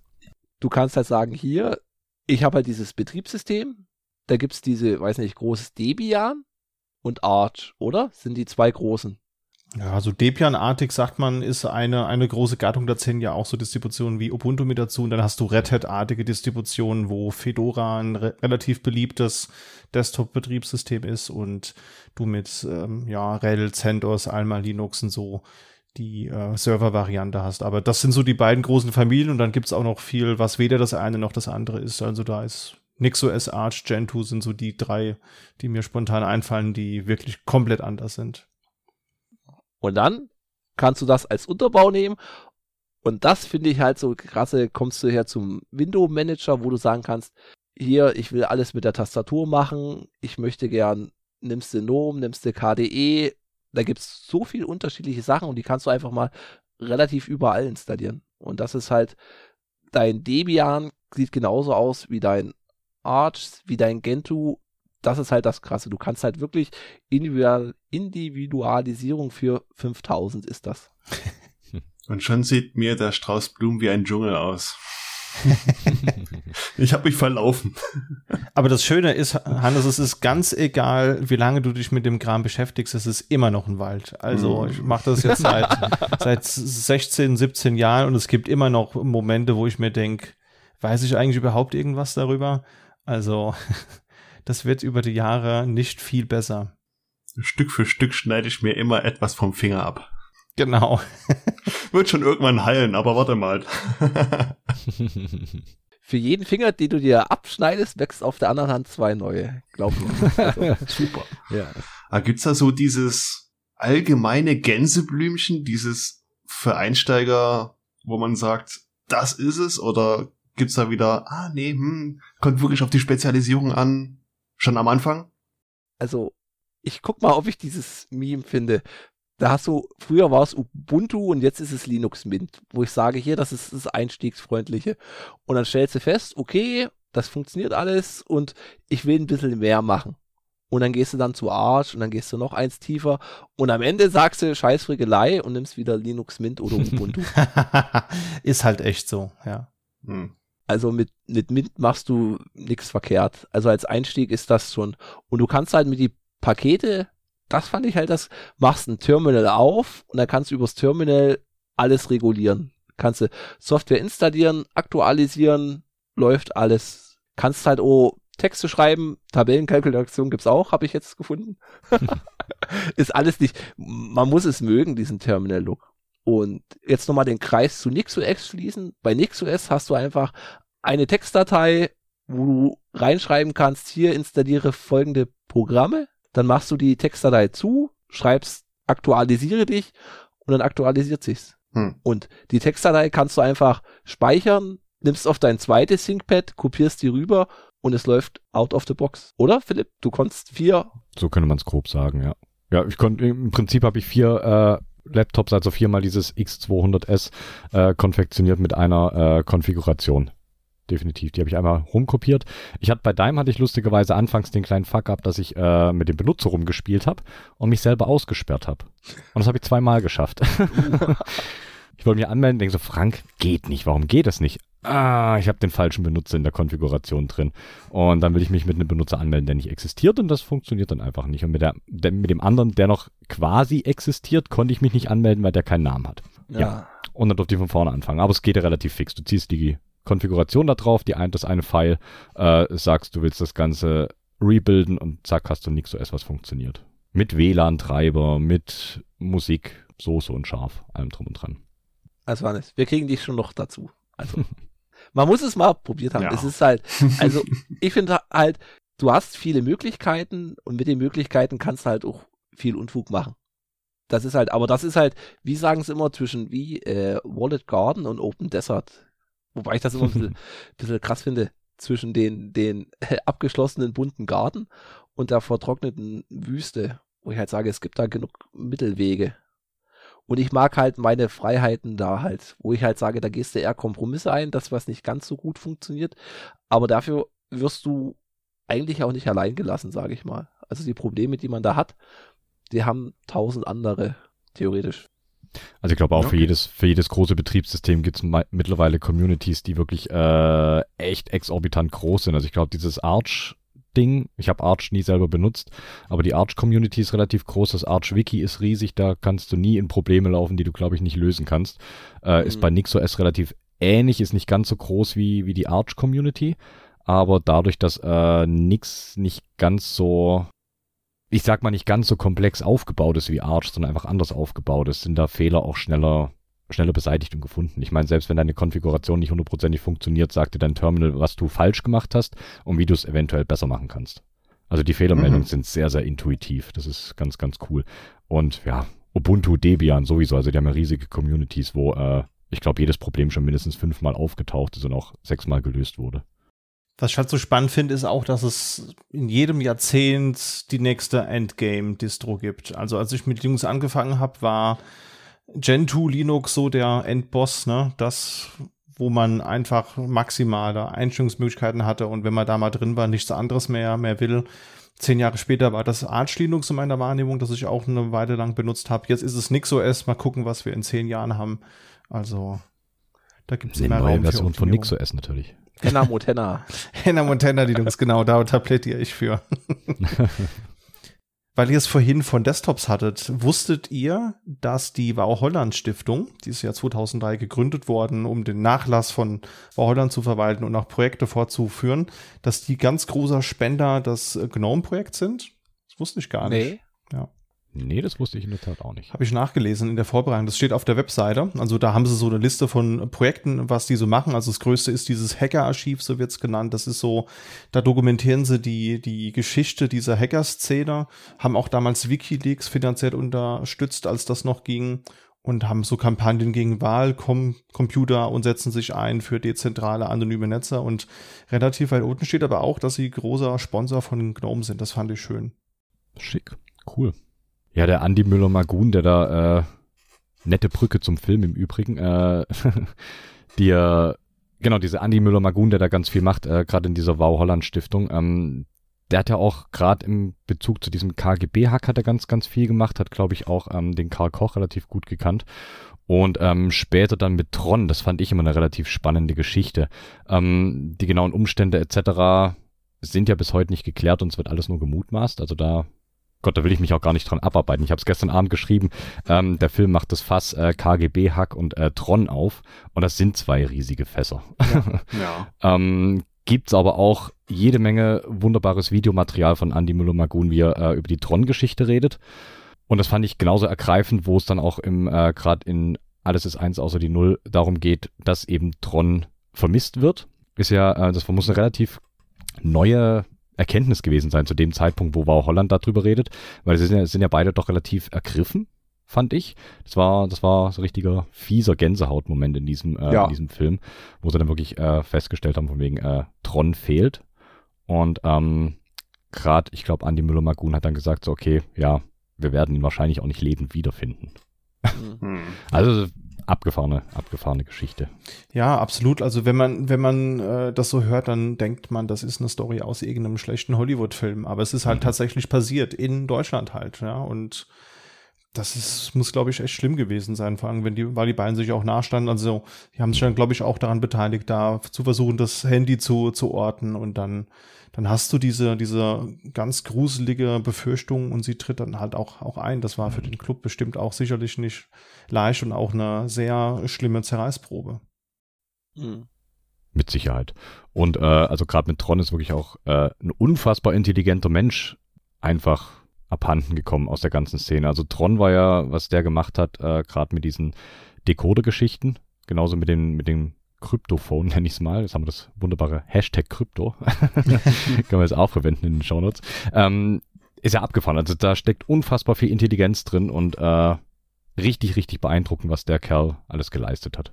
Total. Also ich finde auch, das ist ein gutes Beispiel für gesunde Hackerethik. Also er hat sich ja mit diesem Kryptophon beschäftigt und hat auch ja eine Technologie gefunden, wie man das Spezialfernsehen austricksen kann. Es ging aber nicht darum, dass er das konsumieren wollte oder dass er da eigenen Profit rausschlagen wollte, sondern es ging ihm rein wissenschaftlich darum, verstehen, wie das, wie das funktioniert, es hacken und zeigen, wie man es besser machen kann. Und das finde ich, das ist halt wirklich sehr ehrenvoll, wenn man gar nicht dran denkt, sich selbst die Taschen zu, voll zu machen, sondern einfach so die, die Hackerethik mal ein, einzuhalten. Also da hat sich der Club ja auch von Anfang an dran orientiert. Also es gibt ja diese Hackerethik von Stephen Levi, ja, das ist ja der Autor von Hackers, was 84 rauskam. Wenn ich dich kurz unterbrechen darf, habt, habt ihr es gelesen? Bisher noch nicht, nee. Es ist ein Nee. wunderschönes Buch. Also das, ich, ich kann es nur empfehlen. Das ist, glaube ich, eins der besten Bücher, das ich je gelesen habe. Ich habe das äh, angefangen in Griechenland am Strand zu lesen und äh, ich habe es, glaube bis jetzt dreimal gelesen. Es ist ein wunderschönes Buch über die Hackergeschichte. Macht richtig, richtig viel Spaß. Entschuldigung, ich wollte dich nicht unterbrechen, Christian. Ja, nee, also ich wollte nur sagen, die äh, Regeln, die da so definiert werden, die finde ich halt auch super, super zeitlos. Also auch so Dinge wie freier Zugriff auf freies Wissen, Misstrauen gegenüber Aut Autoritäten, Dezentralisierung vorantreiben und Bewertung der Hacker nach Fähigkeiten und vor allen Dingen Verbesserung der Welt durch Verbreiten von Technologien. Und das ist ja wirklich das, das Thema, wo wir uns schon als Gesellschaft sehr lange selbst im Weg stehen, ja, durch halt eben verschiedene Unternehmen, die da lieber ihre eigenen Interessen sehen. Und der CCC hat ja auch noch eine, eine eigene Regel definiert und die wohl bekannteste ist ja öffentliche Daten nützen, private Daten schützen. Und das war eigentlich auch nie wichtiger als, als heute, finde ich. Mhm. Mhm. Definitiv. Auch mit der Technik. Ich glaube, wenn heute jemand das Auto erfinden würde, es würde überall nur Tankstellen für einen Autotyp geben oder Stromstecker. Ich glaube, heute mit so standardisierten Sachen, das kriegst du heute, glaube ich, gar nicht mehr durch. Ich meine, wir sehen das jetzt an dieser EU-Richtlinie mit den gleichen Ladeteilen mhm. oder Ladebuchsen, die es geben soll mit USB-C. Da könnte man gleich nochmal eine, eine Umfrage machen, ob jetzt das nächste iPhone USB-C hat oder gar keine Ladebox mehr. Ich sag, es hat äh, kein Ladeport mehr. Was sagt ihr? Glaube ich auch, ja. Ich denke auch, ich das wird auch. wegrationalisiert. Hannes, dein Tipp? Ja. ah, dabei ist dieser Lightning-Anschluss vom iPhone, der ist super. Echt? Nee. Das ist ein wunderbarer Anschluss. Er ist flach, er spart Platz ohne Ende und ähm, der ist nicht so anfällig wie USB-C. USB-C kann dir dieser innere kleine Stift, der kann dir abbrechen. Dann ist deine Buchse fertig mit USB-C. Stimmt, ja. Passiert dir bei Lightning nicht. Ich habe noch nie in meinem Leben, und ich habe die Dinger mal verkauft und repariert, ähm, ich habe noch nie in meinem Leben ein iPhone gesehen, wo ein Lightning-Stecker abgebrochen ist. Hm. Die Dinge sind erstens unfassbar massiv, die brechen dir nicht einfach weg. Und ja, du hast innen keine kleinen fitzeligen Teile, die dir irgendwie abbrechen können. Das ist ein richtig, richtig guter Anschluss. Ja, du hast aber außen die Kontakte, was halt dumm ist, meiner Meinung nach. Das ist halt beim USB-C und überhaupt bei USB hast halt innen drin diese Kontakte. Ja, hast schon recht wenn die innen drin dann wegbrechen, ist scheiße, aber so sind sie geschützt. Und ich finde, okay, diese oberste 5 Millimeter oder die ersten Zentimeter von dem Kabel möchten extrem gut sein. Aber die 30 Zentimeter Rest vom Apple-Kabel, ich habe noch nie so viele ranzige Kabel gesehen wie Apple-Ladekabel. Wir haben auch über den Anschluss gesprochen, nicht übers Kabel, okay? Ja, die Kabel, die sie mitliefern, die sind nur so semi-gut. Da ist auf jeden Fall ja, was dran. Ja, also ich finde den Lightning Port auch gut, aber jetzt ist halt die Zeit abgelaufen dafür. Also man, man muss halt mal gucken, als der Lightning-Standard erfunden wurde. Ja, da haben sich andere Geräte mit Micro-USB und keine Ahnung was rumgeärgert. Ja. Und das war einfach nur ganz, ganz furchtbar. Und du hast ja nicht nur deine Datenübertragung, du kannst es ja auch benutzen für Audiosignale. Und das, das ist schon cool gemacht. Aber es ist jetzt natürlich in der Welt, wo jeder USB-C hat und haben will. Also mich nervt's ja auch, wenn ich irgendwo eine Tastatur mal anschließen muss und die hat kein USB-C, sondern die hat noch irgendwo ein Micro-USB oder sonst was. Mhm. Dann denkt man sich, boah, boah, sind wir jetzt hier im vorletzten Jahrhundert oder so. Von daher, so, so gut es sein mag, jetzt ist mal dann doch Zeit für einen, für einen Standard, der für alle gilt. Aber ist das so ein Apple-Faktor gewesen, dass die gesagt haben, Lightning gehört uns, macht ihr mal eure Suppe? Weil ich kann mir eigentlich schon vorstellen, dass Lightning schon eine geile Sache gewesen wäre, was man vielleicht noch hätte weiterentwickeln können, wie USB 2 zu USB 3.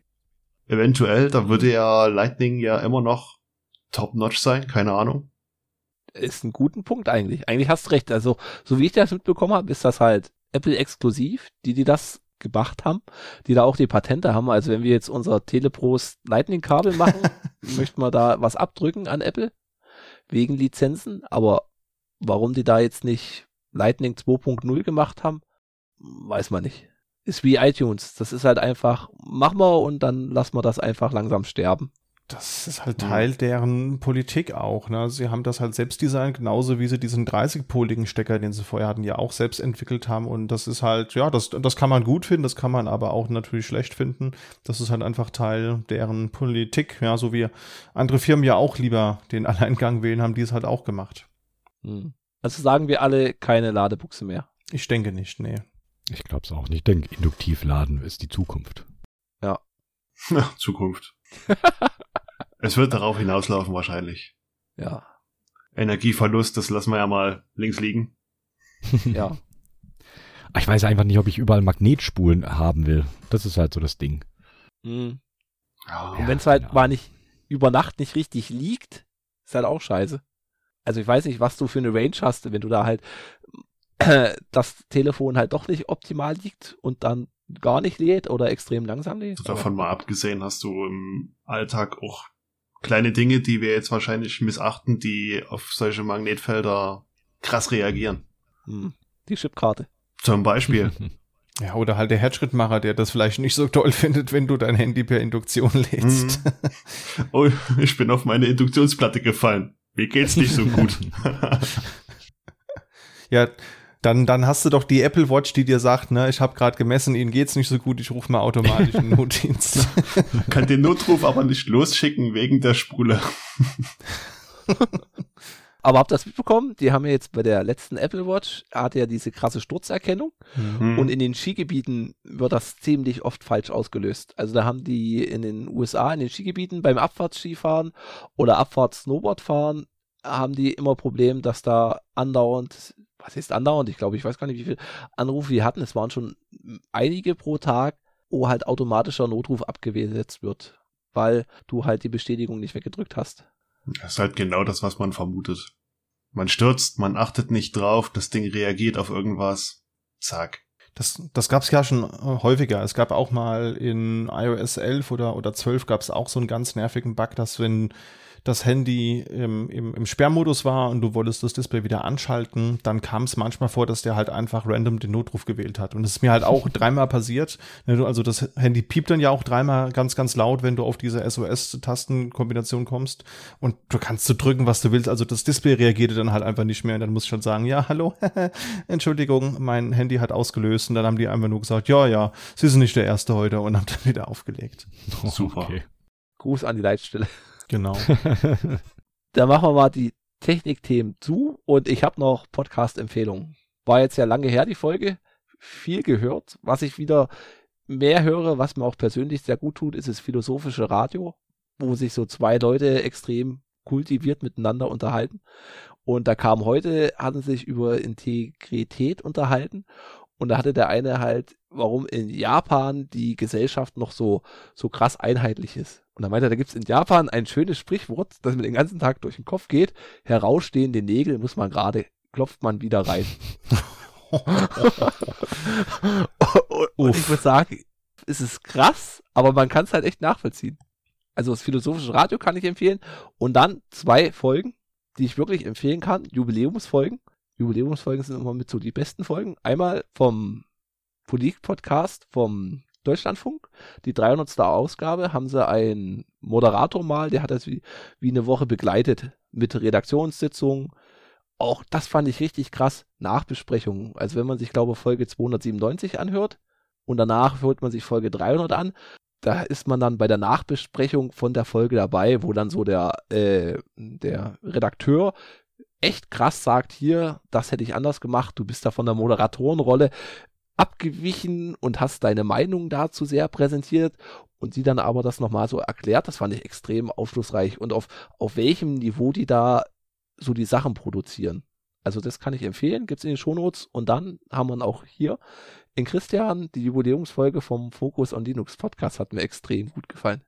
Die kann ich, kann ich auch empfehlen. Die hat auch sogar der Hannes gehört, oder? Ja. Die erste? Oha, das gebe ich mal direkt weiter, da freuen sich die Kollegen und Kolleginnen. Also die Jubiläumsfolge gleich das erste gehört. Und sehr gut. Gestern, gestern habe ich angefangen mit Folge 0. Oha. Ja. Macht schon. Würden also, wir heute auch hör, anders. Hört sich gut an. Ist zwar am Anfang halt wieder als Laie, du wirst da reingeworfen und da gibt's Fachgriffe. Ja, okay. Nächstes Thema bitte. Aber top unterhaltsam bis jetzt. Das freut uns zu hören. Aber das, das ist auch bei anderen Podcasts so, ne? Also ich höre ja auch selbst viel, viel Podcasts und da gibt's auch äh, Formate, wo ich mich wirklich nur sehr oberflächlich mit auskenne oder vielleicht denke ich auch gar nicht, dass ich mich nur oberflächlich damit beschäftige und dann merkt man schon, dass man abdriftet. Also das, das, das Gefühl, das habe ich auch häufig. Ja, da wären wir jetzt schon durch. Beziehungsweise kommen wir jetzt zur nächsten Rubrik, den Song der Woche. Da haben wir uns im Vorgespräch geeinigt, weil sucht er der Gast aus, mit zwei Gästen wird es dann ziemlich schwierig, aber da haben wir jetzt Dual Call mit All the Things. Auch in den Shownotes. Wir spielen es in die Playlist. Die habe ich jetzt eigentlich in der Zeit immer ziemlich oft gehört, die YouTube-Playlist. Kann man so immer gut, gut durchrauschen lassen. Und wir kommen zur nächsten Aufgabe, die neue Hausaufgabe. Warte, ganz, ganz kurz noch ein Wort zu dem Track mit dem äh, Hack Out of Things. Ähm, er singt auch sogar über den äh, NASA-Hack. Oha. Oh. Kommt in dem Track auch drin vor, ist ganz cool. Sehr passend. Wird nur mit einer Zeile erwähnt oder so, aber ist trotzdem ganz witzig. Die neue Hausaufgabe wurde uns wieder aufgegeben, extern, und zwar wird es Flubber. Oh, oh bin ich echt gespannt, ey. Schöner Film von, wie sagtest du, 1997? Den habe ich damals Mit- im Kino Mit gesehen. Robin Williams. Ist das geil. Ach, hab, das hab ich auch Ding. schöne Erinnerungen, ey. Kommt auf Disney Plus. Genau. Und Disney Plus ist bis jetzt auch der einzige Streaming-Anbieter, wo noch kein Film verschwunden ist, glaube ich. Nur kurz. Oder wenn dann nur kurz. Ja. Und wenn dann nicht viele. Avatar ist nur kurz aus der Liste verschwunden, um ihn dann wieder in die Kinos zu bringen. Und zurück. Ich bin gespannt. Und wie gesagt, das wurde uns ja extern aufgegeben. Wollen wir schon mehr verraten? Ja, wir können sagen, der Martin ist wieder unser Gast. Genau. Gut, dann kommt jetzt die Auswertung vom Getränk. Getränk finde ich okay. Es kommt mir ein bisschen vor wie eine Club Mate Light. Ja, das trifft ganz gut und wir hatten ja schon einige Mate. Also sie, sie trinkt sich gut weg. Und wir haben Club Mate bleibt, glaube ich, für mich für die Nummer eins und sie stellt sich halt den Kampf gegen die Kolle Mate und Red Bull Mate. Und das ist schon schwierig. Wo ich sage jetzt, in Anbetracht der Verfügbarkeit, die gibt's ja wirklich, also im Rewe ist das, glaube ich, Stamm, Stammsortiment. Ich sag die einfach mal, Ja. die ist bei mir, kommt nach der Kolle Mate und vor der Red Bull Mate auf Platz 9. Ja, Ich kämpfe auch noch mit mir, was jetzt besser ist, ob jetzt die Mio Mio Mate oder die Kolle Mate. Ich würde sagen, es kommt kurz nach der Kolle Mate. So auf Platz 8 bei mir. Wie fandet ihr die? Ja, also ich finde sie besser als Clubmate, aber dann doch für mich persönlich Oh. deutlich hinter der Mio Mio Granatapfel oder hinter der Mio Mio Orange Plus, die ich neulich entdeckt habe. Die finde ich auch gut. Orange Plus? Ja, genau. Also die hat noch mal extra viel Koffein, so würde ich das jetzt deuten. Okay. Und also ich war danach auf jeden Fall auch sehr aufgedreht. Von daher glaube ich, da muss ein kausaler Zusammenhang bestehen. Ja, und die finde ich auch, auch super. Also ich mag halt diesen reinen Mate-Geschmack nicht so. Aber ich glaube, da bin ich alleine mit der Meinung hier in dieser Runde. Das wäre doch jetzt das perfekte Getränk gewesen für diesen abendlichen Talk. Dazu passt es auf jeden Fall super. Keine Frage. ja, ich bin da, glaube ich, eher so der Purist. Club Mate immer über allem, Hm. würde ich sagen. Das ist so top. Das ist so Platz eins für alles. Danach kommt Kaffee und danach kommt ganz lange nichts. ähm, irgendwo unten dümpelt dann halt noch so, ja, ab und zu mal ein Bierchen ist ganz okay. Sowas. Ähm, aber ich finde so Mio Mio Mate ist, wie gesagt, die kommt am ehesten noch ähm, an die Clubmate ran. Wenn es, wie gesagt, mal keine Clubmate gibt, dann hole ich mir auch gern die Mio Mio Mate. Ich finde es ein kleines bisschen zu süß, muss ich sagen. Ähm, nicht mal unbedingt vom äh, Zuckergehalt her, sondern eher auch vom Geschmack. Ähm, Frank hat, glaube ich, vorhin mal gemeint, fruchtig, das trifft's relativ gut. Ähm, so dieses fruchtige Süße mm, kann ich nicht immer haben. Also das ist, ähm, ich finde es für den Sommer finde ich es ein bisschen zu schwer. Da habe ich dann lieber so eine etwas herbere Clubmate, denke ich, so richtig schön eiskühl. Ähm, geht da ein bisschen besser runter. Ähm, da passt mir so die Süße nicht ganz so. Aber ich finde, ähm, dadurch, dass ich hier nicht an Flora Power Mate rankomme, immer noch ein perfekter Ersatz für äh, Club Mate. Definitiv. Platz zwei nach der Club Mate. Für mich. Schön. Ja, dann haben wir alle Themen abgearbeitet. Ja. Wenn ihr nicht noch was habt, also genau, wir haben jetzt zwei Jahre Teleprost, familiäre Umstellungen gab's, Feuerwehrumstellungen gab's, deswegen sind wir vom wöchentlichen auf den zweiwöchentlichen, auf den monatlichen Rhythmus gewechselt. Ich hoffe, wir bleiben jetzt beim Monat. Mal gucken. Oder wieder etwas schneller. Mal schauen. Ich hoffe auch, dass die Technikisierung jetzt hier irgendwann mal durchschlägt, weil ich immer noch auf der Suche nach dem Audio-Setup bin. Aber wie gesagt, ihr hört von uns. Wir freuen uns auch über Kommentare. Siehst du, hatten wir, was wir gar nicht erwähnt haben. Von Twitter sind wir jetzt eigentlich, also ich bin komplett runter, tingle mich bloß noch bei Mastodon rum und der Teleprost-Account auch. Oder Hannes, was sagst du? Ja, also ich bin da, ist nur noch privat. Blätter ich mal durch, was es da so Neues gibt, weil da kommt doch schon ein bisschen mehr Stuff, als es bei Mastodon aktuell ist. Das ist halt immer das Problem. Komm, switcht mal alle rüber und gefühlt eine Handvoll tun's dann. Ja, Da fehlt dann der Informationsgehalt, aber ich versuche jetzt auch immer mehr Richtung Mastodon zu gehen.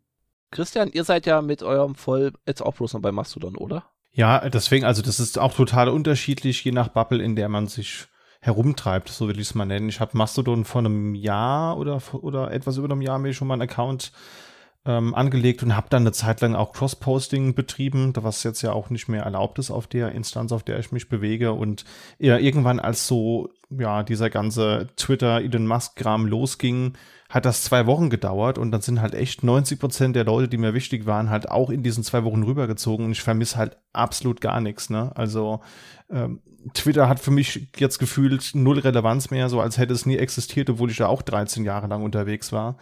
Äh, von daher, ich vermisse da überhaupt nichts und habe sogar den netten Nebeneffekt, ich habe noch neue Leute kennengelernt und äh, dadurch, dass es keinen Algorithmus gibt, bin ich auch nicht mehr so hardcore am, am Doomscrollen, also hat sich auf jeden Fall gelohnt für uns jetzt persönlich. So nehme ich das aber. Ist das bei euch eigentlich auch so? Ich habe so das Gefühl, Mastodon hat so eine Schließzeit. Das ist, du kannst dann schon so tagsüber schaust und da gibt's das Neues, das Neues und dann bist du irgendwann abends, bist du mal so fertig mit deinem Kram, denkst du, ah ja, gut, okay, jetzt hängst du noch ein bisschen auf Mastodon rum und dann ist so ab 23 Uhr, 24 Uhr passiert nichts mehr. Ja. Überhaupt nichts. es ist so richtig, alles in dem Bett, keiner macht mehr irgendwas, es passiert einfach nichts Neues. Mhm. Ja. Fand ich sehr amüsant. Absolut, ja. Aber es kommt halt einfach dadurch, dass es halt keinen Algorithmus gibt, der ähm, ja dich möglichst lange auf der Plattform Ganz halten klar. will, um dir Werbung anzuzeigen oder dir random Dinge vorschlägt. Und ich finde das sehr, sehr gut. Also es gibt viele Leute, die das überhaupt nicht abkönnen. Ich sehe das als ganz, ganz große Stärke dieses Portals, dass du selbst die freie Wahl hast, dir deine Bubble aufzubauen. Und das ist natürlich erstmal ein Invest, den du treiben musst, aber im Endeffekt fühle ich mich damit persönlich wohler. Ganz klar, du kriegst halt die Resonanz äh, wirklich explizit dafür, was, was du machst. Ganz klar, wenn sich Leute dafür interessieren, dann bleiben die auch an dir kleben. Das ist ganz cool. Ähm, ich fand es echt auch spannend. Also ich muss sagen, äh, ja, Twitter war völlig überladen und ablenkend. Was anderes war das ja nicht. Ganz, ganz klar. Und äh, ich finde auch bei Mastodon ist das alles viel, viel konzentrierter. Du entdeckst aber auch einen Haufen neue Leute, die coolen Kram machen, oder du denkst so, boah, abgefahren, was der macht. Und dann bleibst du ja selber dran kleben irgendwie und dann, ja, ist schon cool. Ich finde halt auch ja. die Resonanz, also gerade wenn du mal jetzt so eine Podcast-Folge da bewirbst und Feedback einholst, ist gefühlt qualitativer auf jeden Fall und auch teilweise quantitativer.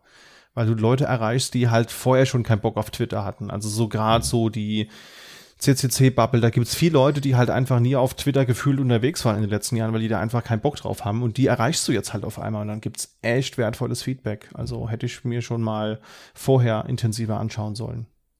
Hm. Und auch da viele Leute auf NixOS unterwegs. Habe ich auch schon gemerkt, ja. Es gibt auch eigene Instanzen bestimmt über NixOS. Nixkönner.social oder so. okay. Wenn ihr Kommentare habt, dann lasst ihn beim Mastodon, bei teleprost at podcast.social, auf unserer Webseite teleprost.podigy.io oder eine ganz klassisch eine E-Mail an teleprost.podcast at gmail.com. Ja. Und ich bedanke mich vielmals für unsere zwei Gäste. War doch technischer als gedacht, aber ich dachte schon so bei dem technischer Film über den CCC und ist doch etwas, na, was ist ausgeufert? Wir sind jetzt knapp an die zwei Stunden. Mal gucken. Es tat auf jeden Fall mal ganz gut. Wieder aufnehmen. War sehr angenehmes Gespräch. Gehört auch dazu in die Runde, finde ich. Und ist auch ganz angenehm, ja. Ja, vielen Dank für die ja, Einladung. Hat mal wieder sehr ja, viel Spaß vielen, gemacht. Vielen Dank. Mir auch, war echt, echt mal wieder nett. Machen wir mal wieder. Wenn Hannes Linux hat, spätestens dann. Ja. Lass es uns vorher machen. Oh, oh, oh. oh. ja. ich, ich, spüre einen gewissen Druck, der da aufgebaut wird. Quatsch. Kann man nicht nass, es darf gerannt werden. ja. ah, es regnet. Bei der Tastatur gab es da auch keinen Druck, oder? Da habe ich mir selber Druck gemacht. Aber der Druck hat sich dann ausgeglichen beim Lupen. Das ist ja so meditativ. Sehr gut. Na dann, tschö mit Ö. Ciao, ciao. San Francisco. Ciao mit v. Oh, mein Discord ist weg. Und weg war er. Okay, hört ihr mich? Ich glaube, hier schneiden wir. Nein. Schnittmarker. Cut. Aber gut, auch so die drei Gesichter gerade, alle, alle drei so, hm? wo ist er hin? Genau. So der, so der Klassiker. Hattet Bin ich's oder haben haben's alle anderen? Ja. Hattet ihr so zwischendurch ein paar Ruckler oder so oder abgehackte Stimmen? Bei Frank einmal. Ja, okay. bei Frank waren ein paar Artefakte auch manchmal drin, aber wir haben ja die lokale Aber ich hatte es auch so zweimal, dass wie abgehackt man alle, aber alle rüberkam. Keine Ahnung warum. Oh, okay. Dann war es bei dir ein Fuck-up auf der Leitung. Bei mir war er weg. Oder wer? Du warst weg. Du warst weg. Feinschliff. Ja, ich war weg. Wir sind noch da. Ja, mein, äh, meine Leiste unten ist auch weg. Oh. Hoffen, Also- hoffentlich läuft die Aufnahme noch. Aufnahme läuft noch. Outer City läuft mühsam weiter. Ich weiß gar nicht warum. Der Browser ist auch noch offen, aber unten meine Startleiste, die fehlt. Wer weiß. Genau. Martin kommt als Gast. Den hatten wir ja auch schon öfters da. Hm. Der hatte jetzt auch eine lange Zwangspause. Aus, aus Gründen, wer sich beim Klatschen nicht benimmt, wird, bekommt drei Monate Zwangspause. Und er hat aufgeklatscht. Ja.